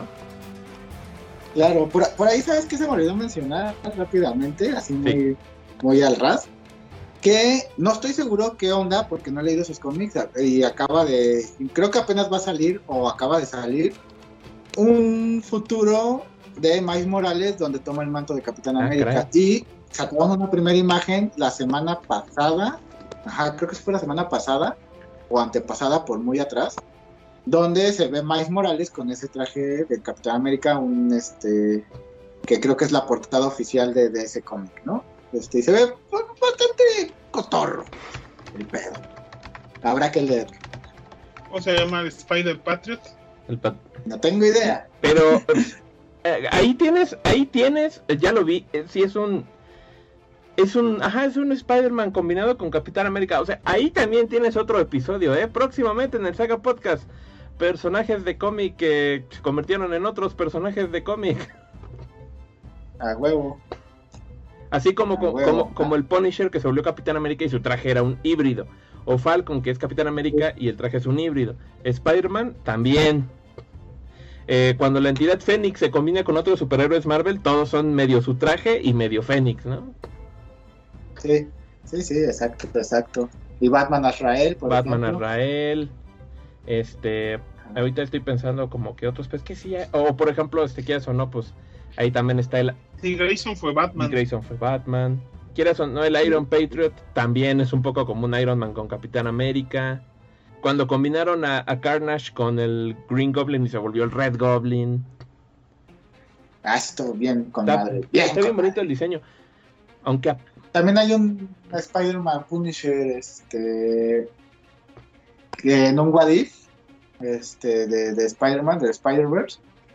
Hay un Spider-Man Punisher, que de hecho, cosa curiosa y dato curioso, en un concurso de customs donde la, temática era fusionar dos personajes en uno, yo concursé con un Spider-Man Punisher. ¿Y qué tal? Este, en mi versión era Frank Castle, que había obtenido los poderes de la araña radioactiva, güey, y, este, y se veía mamarón el pedo, este, creo que quedé en segundo lugar. Ah, Y, y en la versión real de Marvel Comics en el What If es Peter Parker que este, matan a su familia y este toma el manto de, de- de Punisher, ¿no? Bueno, se vuelve así, pues como la historia de Punisher, mataron a mi familia y me voy a vengar, chinguen a su madre. ¡Qué locura! Exacto. A ver. ¿Hay, hay más saludos? Este, No, de, ya. momento no. De momento no. O sea, otra Vamos- persona. A ver, Necro. Vámonos con Iron Ah, Patriot. ya iba a poner al All Might para que se descosiera el Necro. Ah, bueno, Ah, no. ponlo, ponlo, ponlo, ponlo. Sí, A ver, sí, descósete y ahorita vamos con el Patriota de Fierro. El All Might, el All Might es este el personaje principal, el perdón, el héroe principal dentro de el universo de My Hero Academia o Boku no Hero Academia. Este que es precisamente el lo mismo que el Capitán América es el símbolo de la paz, de la justicia y, y del este, el deber. Y el superhéroe más grande que ha existido dentro de, este, de ese universo, ¿no? Entonces, My Hero Academia, como ya les había comentado en otras ocasiones, es un manga donde la población empieza a tener este poderes, haz de cuenta que como los mutantes en, en- en Marvel, pero a una escala mayor. Pero sí te cuentan que hubo un momento de la historia donde no eran tantos los que tenían poderes y sí hubo como este enfrentamiento entre los que tenían y que no. Luego creció la población con poderes y ahora los discriminados eran los que no tenían. Y al final All Might este, pues hace ver que todos son todos son la misma, sociedad y que no se deben pelear. Por eso ya la mayoría de los de las personas dentro del, del manga ya tienen superpoderes y la población sin poderes es muy, muy, muy mínima, ¿no? Entonces, este, uno de esos personajes que no tiene poderes es precisamente, pues, este, Deku, el personaje principal, este, que posteriormente All Might lo, conoce eh, cuando está intentando ayudar eh, Deku a su amigo, que lo había capturado un villano, Llega All Might, lo salva a los dos, este, pero ve que pues, hay potencial en el chavito y All Might dice, ¿sabes qué? Es hora de que yo ya entregue el manto a alguien más. Entonces los poderes de All Might funcionan a través de eh, algo que se llama el, este, el One for All, Que, es, que es el superpoder que, que le da pues, super fuerza, velocidad, etc., resistencia y puede ser transmitido de, un usuario a otro. Y el fin absoluto de ese, de ese poder también es detener al All for One, ¿no? Que sería lo contrario. Y ya después te explican que es una historia de dos hermanos, bla, bla, bla, bla, que no voy a explicar ahorita. Pero pues el Almighty es precisamente el héroe que creó una nueva forma de, del superheroísmo en la sociedad este, que es el que se usa actualmente dentro de la comunidad de Boku no Hero ¿no? Ahí en Japón es un superhéroe que, bueno, es un personaje que sí es japonés, pero que está basado total y absolutamente en los héroes americanos. Por eso cuando él se transforma, él es normalmente flaquito y cagado y se transforma en un héroe super mamado, este, güero, con cejotas y sonrisota, ¿Qué te hace pensar precisamente en los superhéroes americanos, ¿no? El clásico superhéroe americano que es mamado y este, con bella sonrisa y, cabello rubio, ¿no? Como si fuera un Superman o un Capitán América o, algo así. Sí, Entonces, ajá, y todos sus poderes, bueno, todos sus golpes, porque ya ves que allá en Japón les encanta ponerle nombre a los golpes este, y técnicas de, de, de sus personajes. Entonces sus golpes se llaman por estados, ¿no? Así como Texas Punch y, este, y Florida Kick y cosas así. No sé, no me acuerdo bien los nombres. No manches, Pero todos sus, golpes y técnicas son los estados de literal de Estados Unidos. No mames. Porque gringo más no poder. Exacto, aunque, aunque el personaje originalmente es japonés, este, dentro del lore, pues, de la historia, o sea, el güey es un japonés que obtuvo poderes, pero todo, todo lo demás lo basa en los superhéroes americanos. ¡Qué locura! Entonces, pues sí, otro, otro... Se podría decir que sí es American porque pues sí, todo su lore es americano. Es super gringo, super gringo. A pesar de decir happy news. Super gringo. Es super americano hasta más no poder. Eh, como ven mi cancioncita increíble. Ah, nombre. ¿Y tú? A ver, siguiente. Ah, a ver, morro, vas con el, con el Patriota de Fierro, inoxidable. Pues bueno, cuando cuando se da la invasión secreta, o sea que los Skrulls desmadran todo en, el, en la Tierra porque se invaden por todos lados. Este, este, pues la, la, guerra se está dando a un nivel bien feo y al momento final de la batalla, quien derrota a la reina Skrull de un balazo y que se puede ver a nivel de todo el mundo porque se televisa en ese momento y todo el mundo lo ve en vivo, es Norman Osborn, nuestro querido este, Green Goblin. Entonces, gracias a ese mérito, gracias a ese mérito, se gana de ser una persona de un, una, una, persona más o alguien más o alguien que se haya declarado pues, ex convicto pues se gana el mérito de volverse el nuevo director de Shield, porque pues ya parece que los que estaban antes pues no la libraban, ¿no? Estaba Crow María Hill como, como la directora de Shield. Entonces se la dan a él y él la renombra Hammer.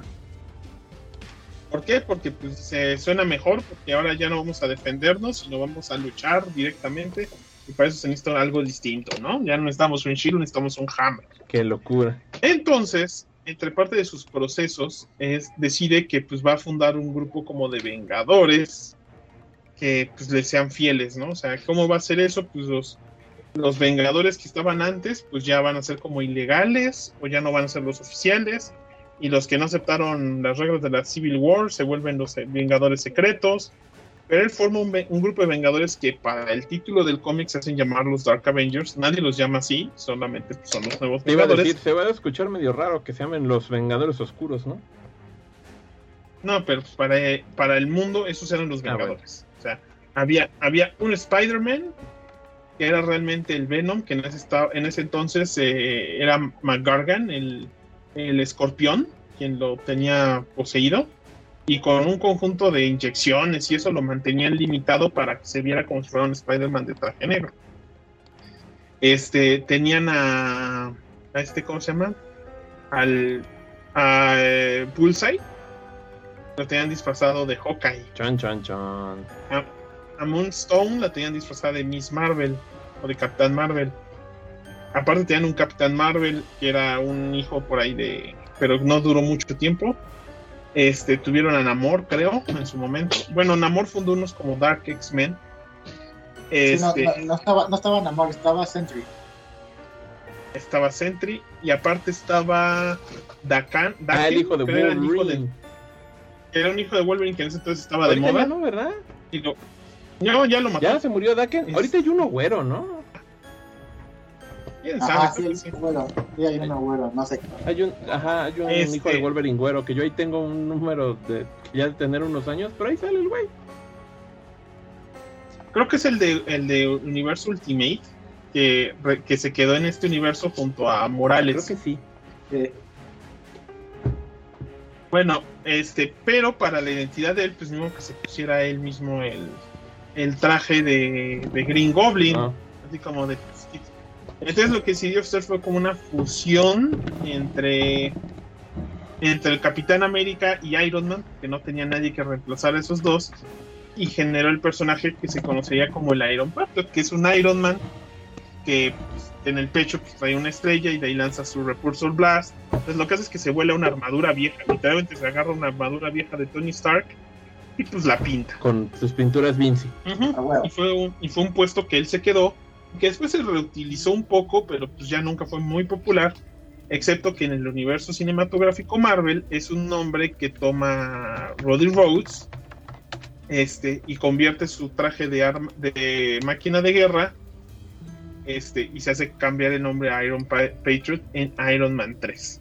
Y se vuelve un chiste recurrente porque como al él seguir siendo parte de la milicia, pues lo obligan a cambiarse el nombre y la imagen como orden de, de- de la milicia, pero pues en el fondo, a pesar de que él dice que le gusta el concepto, pues él aún le gustaba más su título de War Machine, ¿no? Es que suena más chido War Machine, la neta. Sí, el patriota de acero como que sonaba, pues ya. Y, y por eso, pues en- hasta cierto punto, el Iron Patriot se volvió mucho, mucho, muy popular, porque le tocó una época llamativa en los cómics y le tocó pues, una ligera representación en el, en el mar- universo cinematográfico de Marvel, porque pues, pues fue una buena idea, ¿no? O sea, aunque no hubiéramos tenido Norman Osborn, pero y por hoy creo que más gente lo reconoce como Rhodey, este, en traje alterno, de lo que la gente se ha de acordar de que en realidad era, el original era Norman. Pues la verdad es que está interesante cómo lo solucionaron en el MCU sin darle tanta vuelta. Y yo, yo les compro Sí. la idea, ¿no? Va, aquí nos dicen que no es que no nos quieran, es que están escuchando, o escuchan o escriben pendejadas. Las dos, cabrón, las dos, chinchero. Tenemos las dos. Sí. Y para que pongas la otra carpeta, A ver. maldad, y te des vuelo. Aquí Daniel Gómez dice, estoy pensando y entonces Funny Valentine también encajaría aquí, ¿o Sí, no? de hecho aquí tenemos la, la carpeta. Entonces aquí les voy a les voy a poner más o menos cómo está el Rogini. Y aquí tenemos, pues sí, a Funny Valentine, ¿no? Que los que lo conozcan, Sí. pues es el antagonista de la séptima parte de JoJo's Bizarre Adventure, la que se llama Steel Ball Run. Y que bueno, pues como saben, en esta historia, pues este es después de, de, un- de los eventos de la parte 6, pero es un universo alterno, un universo como que se remezcla y se reinventa. Y de nuevo estamos a finales del siglo XIX, pero ahora no estamos en Inglaterra, sino que estamos en Estados Unidos. Y se lleva a cabo esta carrera a través de todo el, territorio americano llamado la Steel Ball Run, que la lleva a cabo un, este, un, un, magnate que se llama Steven Steele. Y pues hay un chorro de dinero en la mesa, ¿no? O sea, quien gane, uff, se va a ganar un chorro de varo. Al final, pues queda claro que también quien tiene un fuerte interés en la carrera, pues es el presidente de Estados Unidos, insisto, Fonny Valentine, el cual también es un stand user y tiene varios agentes metidos en la carrera, que lo que le interesa es que ellos se dediquen a buscar las partes del cadáver sagrado, que básicamente te dicen que es como que el cuerpo de Jesucristo que está desperdigado por Estados Unidos. Y pues las partes del, del cadáver sagrado pues también te dan poderes, te vuelven así muy, muy chicho, ¿no? Y él las quiere para, este, pues, eh, pues para tener más poder y, y, este, y asegurar la supervivencia de Estados Unidos y de su nación, ¿no?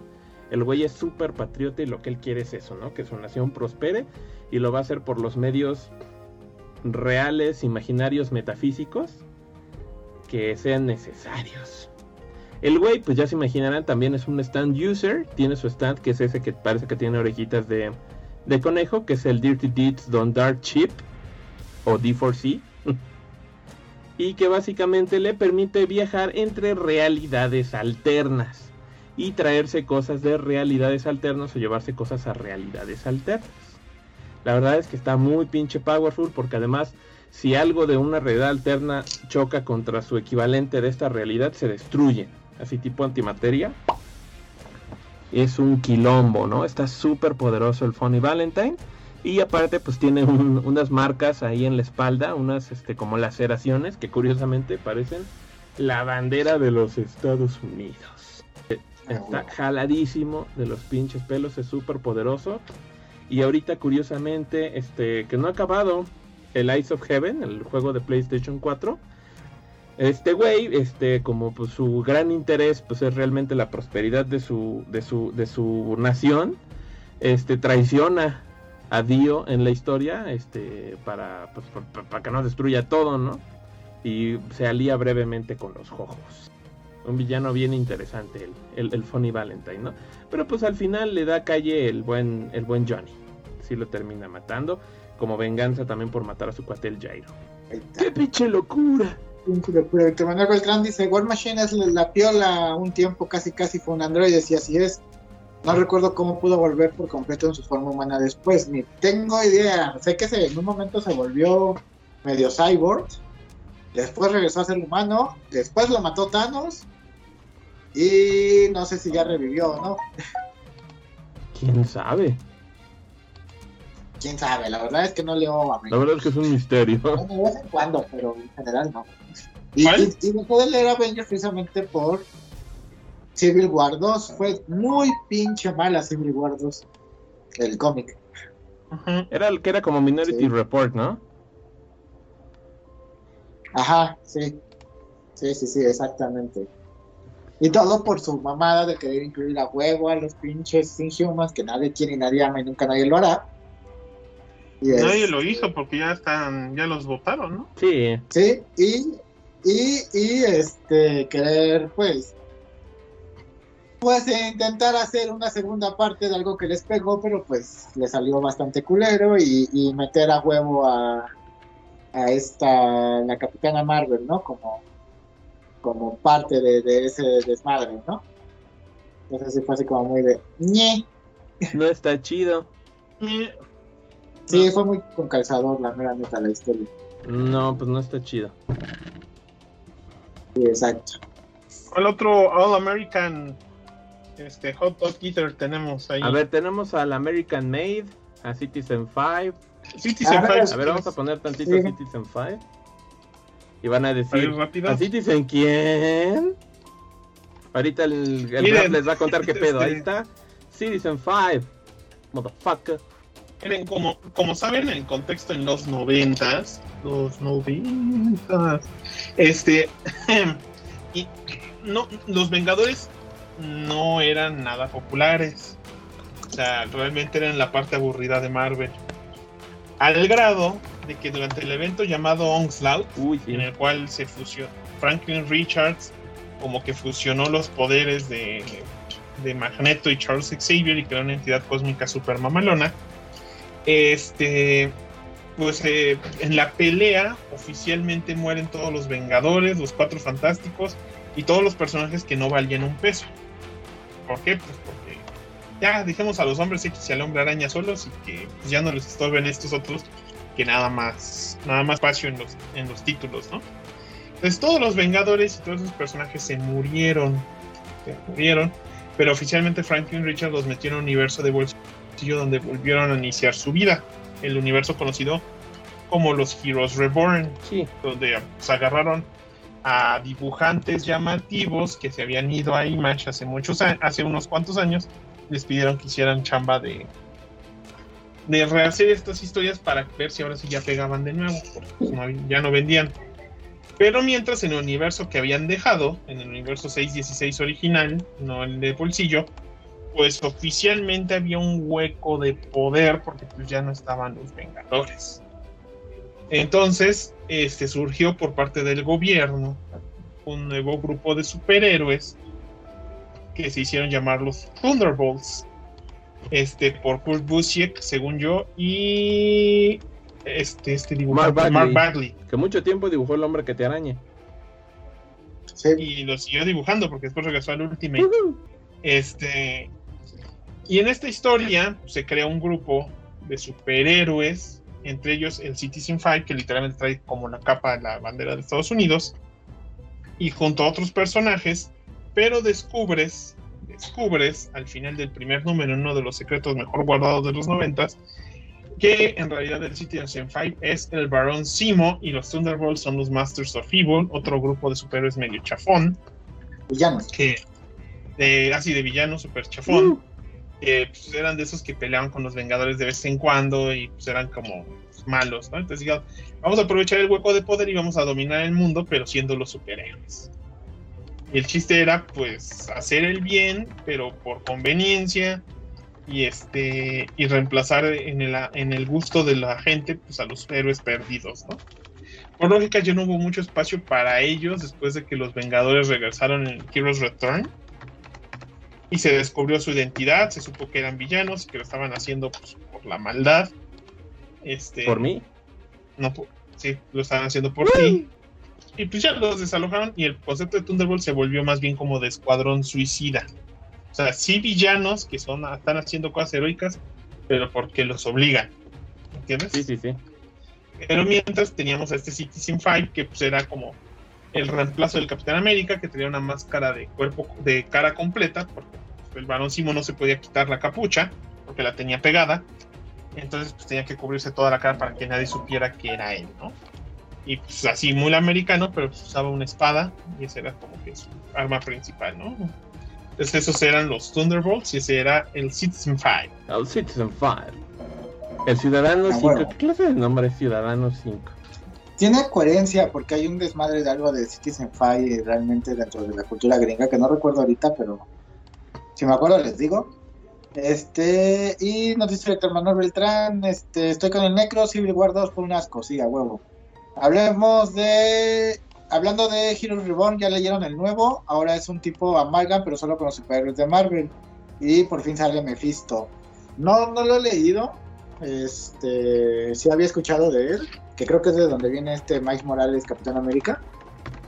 Y, y, este, al parecer ahorita el universo Marvel tiene unas historias decentes que han tenido buen review por parte de, de los este, fans, que son eh, lo nuevo de Spider-Man, donde ya se casa con Mary Jane de nuevo y por ahí hay un pedo y de nuevo como que se va a morir y de nuevo Ben Reilly es Sp- toma el manto de Spider-Man Ah, sí. pero dicen que está bueno este Immortal Hulk que dicen que está chingoncísimo.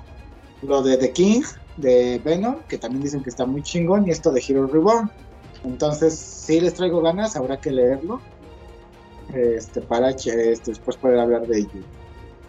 Qué locura. exacto. Échate otro maldad. A ver, me voy a echar este porque creo que es de los únicos que, que sé, porque la neta los otros los desconozco. Y también salió Ajá. por ahí, no se le ve tanto en el traje, pero lo tiene. y es ni menos, menos que el comediante de los Watchmen, de los Mirones. Este Ajá. morro que como saben pues es ni más ni menos que Ed- Edward Blake, pues es el ese el, el gatillo que desencadena pues la historia de Alan Moore allá en los años 80, después de que es misteriosamente asesinado en su casa y pues de ahí arranca la trama, ¿no? El morro pues era un güey ahí este bastante rudo, bastante hardcore, que le gustaba ahí andar haciendo desmadres y que mucho tiempo trabajó para los grupos justicieros como los Minutemen, este, pero que después pues más bien se dedicó de lleno pues a actividades encubiertas por parte del gobierno, porque pues el gobierno también necesitaba hacer su trabajo sucio y a este güey pues la neta no le generaba ningún conflicto hacerlo y más porque le pagaban bastante bien. Estuvo involucrado en Vietnam, en asesinatos políticos, en un chorro de cosas, ¿no? Y pues era bastante sádico y cruel el maldito. Y en una de las versiones de su traje, creo que la última, pues se ve que incluso trae sus sombreras y una hombrera pues tiene su estrellita y en la otra pues tiene unas barras y, este, y unas banderas, ¿no? Y él representa un poco eso, ¿no? Esa versión como torcida de los ideales americanos, especialmente de los ideales ochenteros, que era particularmente la iniciativa privada, los capitales privados, este, el exceso, este, desmedido de, del consumismo, y pues se veía también porque pues, él tenía un, un estilo de vida bastante hedonista, aparte de violento, ¿no?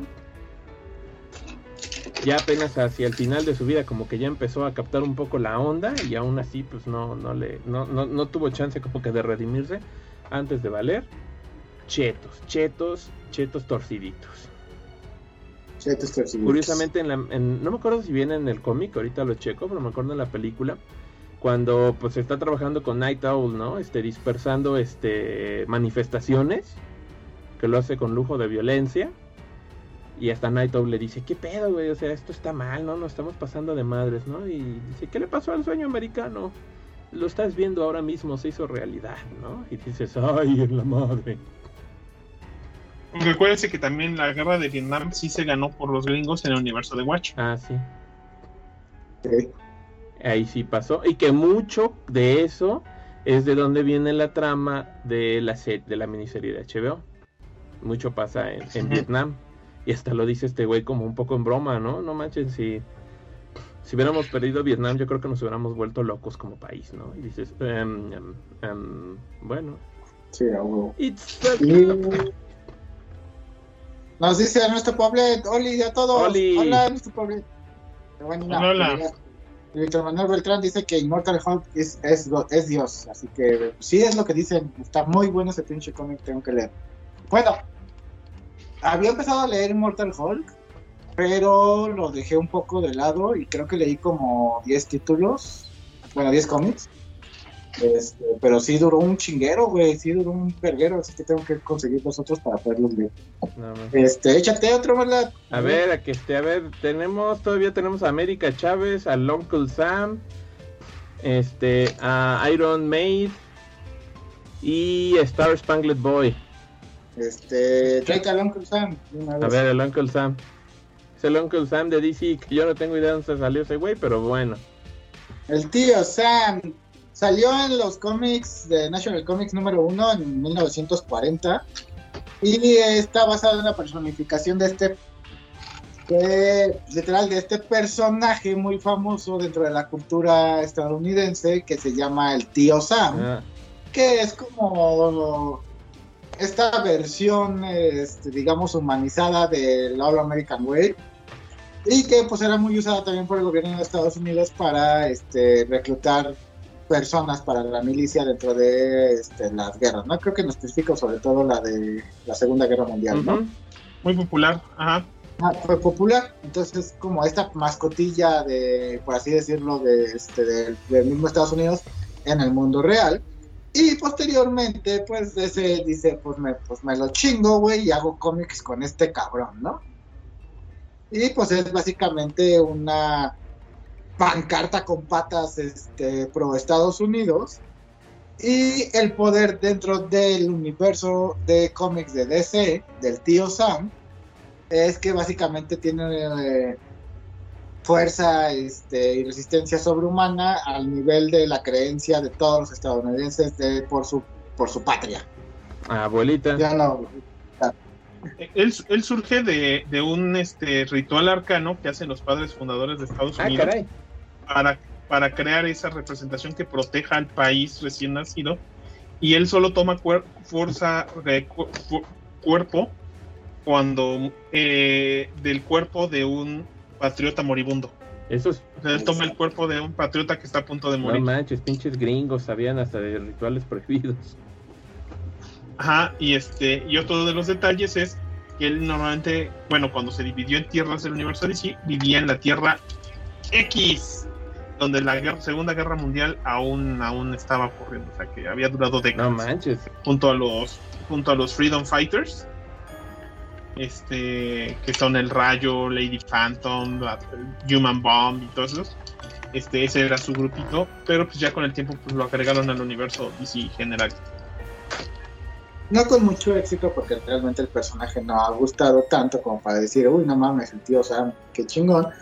Porque a la vez es un tato ridículo, ¿no? O sea, funciona como para Fernalia dentro del reclutamiento de estadounidenses para la milicia, este, en, este, en el mundo real, pero pues dentro de los cómics, como que no te la crees, ¿no? Como que dices, eh, de, da, da, da. Chingada su madre, no es un personaje muy llamativo, la mera neta. Así de chale. Ahí se ponen las imágenes que se vuelve gigante el hijo de su pinche madre y todo el pedo. o sea puede ser muy poderoso o sea es kinda Superman thing pero, pero por hoy como dices no exactamente hasta eso el resto de los Freedom Fighters les ha ido más o menos bien han tenido sus momentos o sea el rayo más que nada ha tenido sus momentos entonces pues pero sí el Uncle Sam sí fue así como su mejor momento creo fue en Crisis en Tierras Infinitas y creo que hubo una miniserie ¿no? Hay por Alex Hay una miniserie que lo estaba viendo, escrita por este Steve Darnall, ilustrada por Alex Ross. Solo son dos números, se publicó en el 97, o sea, ya tiene un buen rato. Pero bueno, ahí se ve la ilustración de Alex Ross. Alex Ross es un maestrazo. Yo nomás por eso quisiera leer esa miniserie. A ver qué onda con, con el Uncle Sam. Pero sí, hasta superhéroe se volvió de manos de DC Comics. Este, literalmente los Estados Unidos hechos humano. Curiosamente también hay una versión femenina que es Columbia, que también por ahí creo que ha llegado a salir en cómics. Este, aunque no tiene el mismo impacto, pero por ahí anda. No manches, pues ya, pues ya son casi todos, no sé cuál.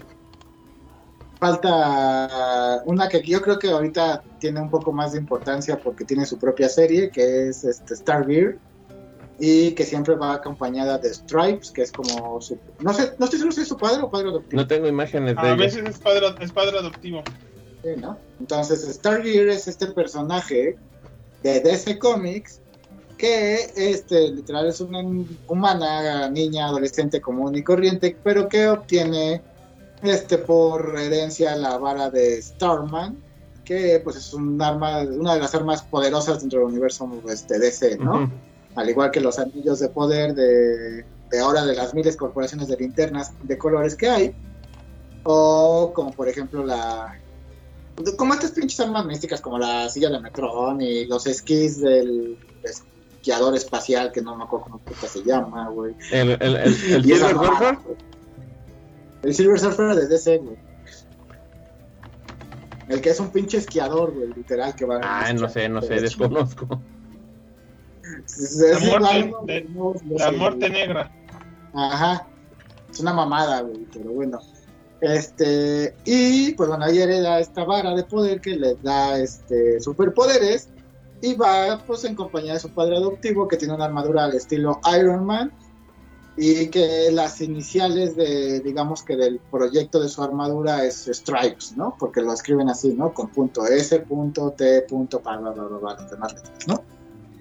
Entonces, pues básicamente juntos son Starman Stripes, que pues Más gringo no se puede. Está. Exactamente, pero Graf sabe más al respecto. Pues ella es una creación de Jeff Jones, o sea, lo que pasa es que él quería como revivir el personaje porque le había tocado una buena época en, o sea, el Star Spangled Kid era un personaje distinto, era un personaje que luchaba a puño limpio junto a su amigo Sta- Stripes eh, por la justicia. Pero el problema es que esta chava descubre que quiere convertirse en eso y al mismo tiempo después consigue el bastón de Starman, entonces se convierte como que en la en el personaje legado de dos personajes muy distintos. Por un lado, su padre resulta ser el proceso de el Stripes, y por otro lado, este, pues ella se hace del báculo poderoso este de, de Starman, entonces se vuelve como la nueva Starman. Jeff Jones creo que la modeló en base a su hermana, este, que creo que ya murió, no me acuerdo, y por eso tenía mucho interés en recrear este personaje. Si ustedes quieren saber mucho más de ella, hay un podcast de los cómics geekos sobre Star, Stargirl, Stars and Stripes. Y, este, y el título, pues literalmente hace alusión a la bandera de Estados Unidos, las barras y las estrellas. Entonces, a veces a Stargirl se le llama Star también.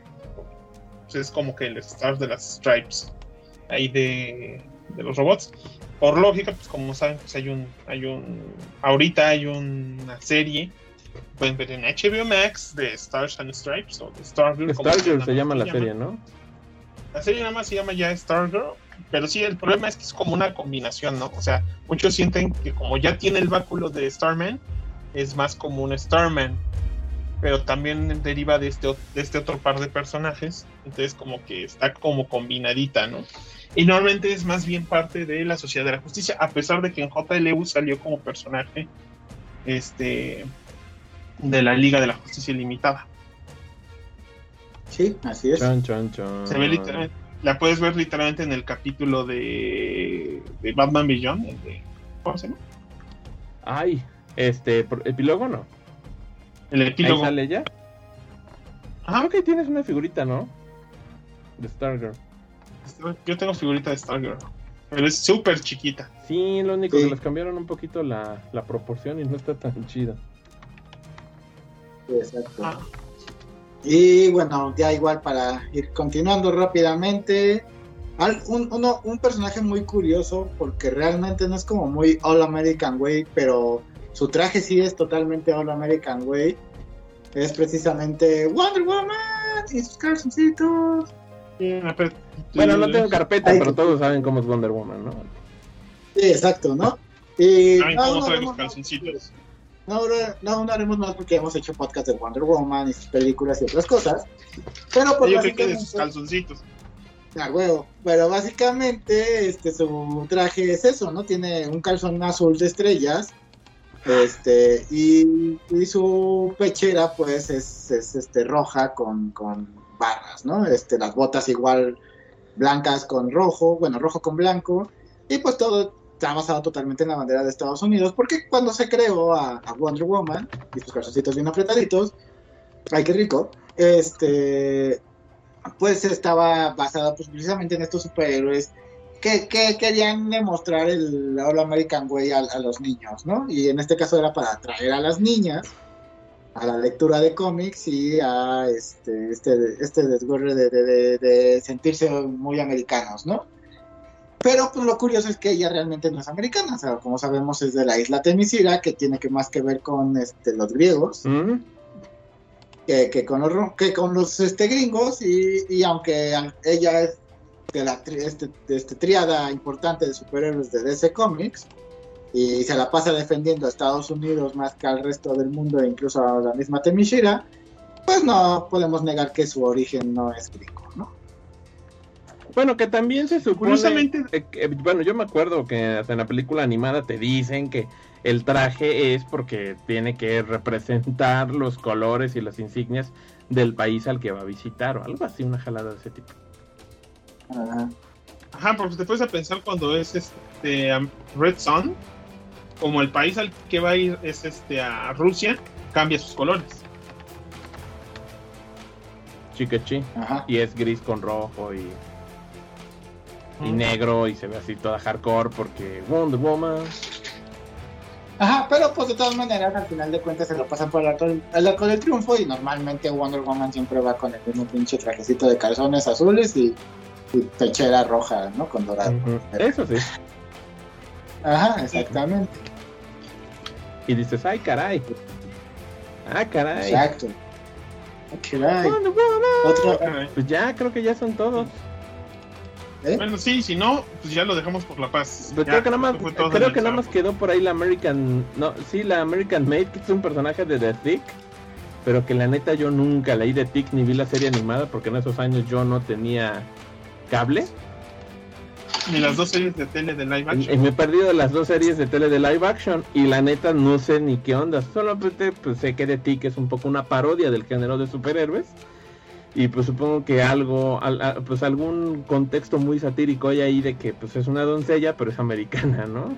Y es un poco como la parodia de Captain America dentro de este universo. Sí, o, por ejemplo, ¿sabes quién se nos olvidó? Este, pero bueno, ya hablamos de él en el capítulo de Supermanes, pues eh, Homelander. Ah, Homelander, sí, sí, sí. Que él es también. La bandera americana de capa, pero bueno, ya lo, ya lo hablamos en el de Supermanes, así que ahí pueden saber quién es Homelander. Y Miss América Chávez, que es un superhéroe de Marvel, pero la neta, la neta, no sabemos nada de. O sea, no nos vamos a hacer pendejos, no sabemos nada de American Chávez, porque, pues, pues güey, personaje nuevo que no nos importa un cómic. Bueno, aunque ahorita le están dando mucho protagonismo y como ya dijeron va a aparecer aparte en la nueva película de eh, eh, del Doctor Strange, en Multiverse of Madness, va a salir ella. Entonces, porque ella tiene la habilidad de generar portales interdimensionales mm. a punta de madrazos. En forma de estrellita. O forma de estrellita. Sí, exacto. Y de hecho le han dado, como dice, la maldad protagonismo dentro de... Hubo esta como serie igual al estilo este DC Gears, creo que se llamó, este, pero de Marvel, donde se enfocaban a la Capitana Marvel, se enfocaban a Spider-Gwen, a American Chávez, este... Y también del lado de los jóvenes, ¿no? Con el, el Team Squad y todo eso, o sea, están intentando hacer ver si la pueden convertir en otra Kamala. ¿Cómo se llama? Kamala, Khan. Ajá. O sea, tiene el estilo y visualmente no se ve mal, pero siento que los poderes no van, no van así como muy en boga con qué puedes hacer con ella. O sea, se me hace un personaje muy circunstancial, como un personaje que hace portales. chido. Sí, exacto, exacto. Es como, por ejemplo, Blink de Hombres X, está como como elfa rosada de traje este verde que ah pues me pueden mutantes hacer portales para teletransportarnos más puedo hacer un portal a la pinche luna no hay pedo. Pero pues básicamente cuando sale Blink en los hombres X es como de ya nos teleportó ahora Blink ve por el equipo que sí hizo algo sí cómo no y ya va por ellos y se los regresa a la casa o sea no es como que veas a Blink hacer como grandes cosas no de vez en cuando por ahí algún escritor dice la voy a usar y le voy a dar un poquito de historia pero en general pues personaje, personaje circunstancial, ¿no? Sí, sí, Más allá de Ajá. Qué locura. Con estos gringos. Pues todos los personajes solo American American. Hay otros, hay más, hay otros más pinches oscuros, pero pues bueno, ¿no? esos son los como los importantes o los más conocidos. Sí, sí, sí. Dato curioso, el Capitán América Steve Rogers nació en 4 de julio, así que hoy es su cumpleaños. Eh. Eh, happy birthday, motherfucker. Motherfucker. Ah, Dice Víctor Manuel Beltrán, Beltrán Cerón, saludos a la Logan, saludos a la Logan. Saludos a la Logan. No manchen, qué locura. Así es, y así es como celebramos este 4 de julio lluvioso. A huevo. Nosotros que no somos este, americanos, pero pues bueno. Pero se les... No tenemos nada. Casi, casi ya unos años y con un par de crisis este económicas, yo creo que ya terminamos allá, ¿eh? Pero no se preocupen, el siguiente 4 de julio, todas las versiones de Capitán América que no mencionamos. Ah, caray. la próxima es el 4, la próxima es el 4 de julio salga en, caiga en día de grabación. Este, por cierto, como dato circunstancial, les doy el calendario de próximos temas porque ya están prácticamente. Ay, ay, ay, a ver, paren la oreja. Ay, ay, para que vean que no somos un chagarro vulgar y que no nos sacamos los temas de julio. Excepto por este. Por este, sí. Porque ahora sí la el resto del mes va a estar bien ocupado. El 11 de julio vamos a tener que grabar el de Black Widow. o el de Black o el de Black Widow, o sea, ¿es Black Widow o Black Widow? Para el 18 ya habrá acabado Loki, porque Loki acabaría el 14 de julio, porque sea el capítulo 6. Entonces el 18 toca hablar de la novela de Loki. y, y después el siguiente domingo, el último domingo de julio, o sea, ya los tenemos todos apartados. ya para ese día ya habrá sido ya habrá pasado el 23, que es el día de estreno de Motu Revelation. Guau, pero. Entonces, ¿Y Space Jam? nada, nada. Space Jam. Va a ser algún trash por ahí. ¿A poco no da para un episodio Space Jam, Necro? No soy muy fan de Space Jam, pero podemos hacer un Ah, episodio. pa- digo, me largo de aquí. Pero ¿cuándo sale Space Jam? El, di- creo que el 16 de julio, o sea, salen dos semanas. Pero estaríamos hablando de Loki. Pues ya de Loki luego hablamos de Space Jam. En la siguiente semana ya hay que hablar de Motu. Dice saludos, dice ah chinga, ya tienen temario. Bueno, entonces ¿cuál era? Ahorita viene Black Widow, la otra semana es Black Widow. Black Widow, Loki, este, Moto y Space Jam, ya no hay Y. Space Jam. Sí. Y luego ya viene este Escuadrón Suicida En agosto. en agosto, porque sale creo el 15, 16. Ah, pues ya se va a hacer como dos, como dos semanas después. Pero ya vamos a El tener 15. episodio también de... Va a ser, no puede ser 15, porque el 15 es domingo. Bueno, este, pero sale por esas fechas, este Escuadrón Suicida. Y- Escuadrón y Suicida. podríamos ya después hablar de, de la serie de Wadif, que me imagino también estarán sacando capítulos por semana los de Disney. La telenovela, yo creo. Pero siento que ya no va a ser novela. Como no va a continuar, como que va a estar. Ya no vamos a tener así como de qué hablar o de qué especular. Yo siento que no va a ser tan importante como, No, no, como te- terminando la pinche serie completa, si la sacan semanalmente, podemos hacer un resumen de la serie ya con. Pues sí, ahí sí. Muy bien, señores. Ya Julio está, de- está ahora sí que ya, Ya está apartado. ya este, ya está agendado. Este, porque pues ahora sí es la primera vez en un buen tiempo que tenemos material para tantas semanas sin tener que pensarle. Sí, Ajá. Sí, flojos, porque flojos. Y bueno, señores, no olviden, ya tienes lo de las Ya, redes ya, ya, sociales, ya, Magda? ya se ve bonito, ya no parece un chagarro vulgar. Muy Aunque bien, no olviden que, aunque no olviden que pueden buscarnos en todas nuestras redes sociales, estamos en Facebook, en Twitter, en Instagram como, como Diagonal Saga Podcast, también en YouTube, ahí está nuestro canal. Y no olviden también que estamos en las secciones de podcast más populares como en iTunes, en Evox, porque así se dice según dicen algunos. Este, estamos en Anchor y estamos en Spotify, gracias a Anchor. Eh, también dicen que existe algo llamado Google Podcast. También estamos ahí si realmente existe. Y no olviden que también estamos en nuestra página sagapodcast.com, que ya tenemos que pagar este mes. Así que donen, donen. Y pueden donar directo en esa página a través de nuestro PayPal. Nuestro PayPal que nadie usa. Hasta, bueno, excepto el mes pasado que alguien sí nos donó. Y no olviden que si les sobra dinero cada mes, pues pueden unirse al grupo de nuestros patreoncitos, nuestros patreoncitos. Los patroncitos. que salen ahí, son presentados por la chava japonesa que dice Loki Kurishimas. Ajá. Entonces, pues, que entonces, pues ya ahí están nuestras redes sociales. Eh, no olviden que, pues, ya, ya dije las redes sociales. Ya, ya, no hasta, tienen que ya hasta nada. las redes sociales. Eh, eh, este, por cierto, ya se habían quejado mucho de que no había subido el podcast. Este, esta semana ya sale todos los podcasts. Hoy salió el de Superman 1. Mañana sale el de Superman 2. No manches, apenas van a salir esos, ya no los edite, nomás ponles audio de fondo. Ya los, ya los edité, ya subieron, ya, ya están. Ya edité el de Yakuza, nada más necesito que la manda me mande la portada y ese saldría el miércoles. Y si tengo chance, pues a lo mejor ya esta misma semana también edito este. Pero no Wow. prometo nada. Ah, huevo. sí, sí, Ah, ya estaba bien atrasado. Ya estaba bien atrasado. Ahí está, pues. Ya se puso a trabajar el, el Graf para que no digan que somos huevones, como nos dijo Víctor Manuel. Somos huevones, somos ocupados. Un poco de huevos. Pero van a tener un chingo de horas. Son como seis horas de Saga Podcast, ocho horas que va a haber esta semana. Pero lo único que quieren son dos horas a la semana, güey. Y Ernesto sí, nos dice que, que él sí quiere un episodio de los Looney Tunes para lo del Space Jam. Y como no está Poblete, es este. Patroncito. Patroncito, pues ni pedo. Ahí está, mi episodio de Space Jam, ya quedó. Ya, ya, ya lo dijo oficialmente, Manuel Beltrán, Ya, ya, ya, es oficial. Ya, ¿Quieres se joden, se joden. Ya va a haber episodio de Space Jam 2. Sí, no hay pedo, insisto. Come on and slam. I'm ready for the jam. Ah, órale. Muy bien, eso es, eso es todo en el Saga Podcast. Nos veremos la próxima semana cuando posiblemente el Necro diga, cuídense, nos vemos.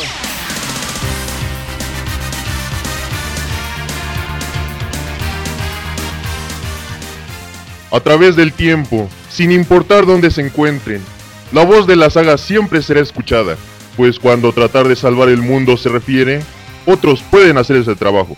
Nosotros solo hacemos podcast. Pendejos.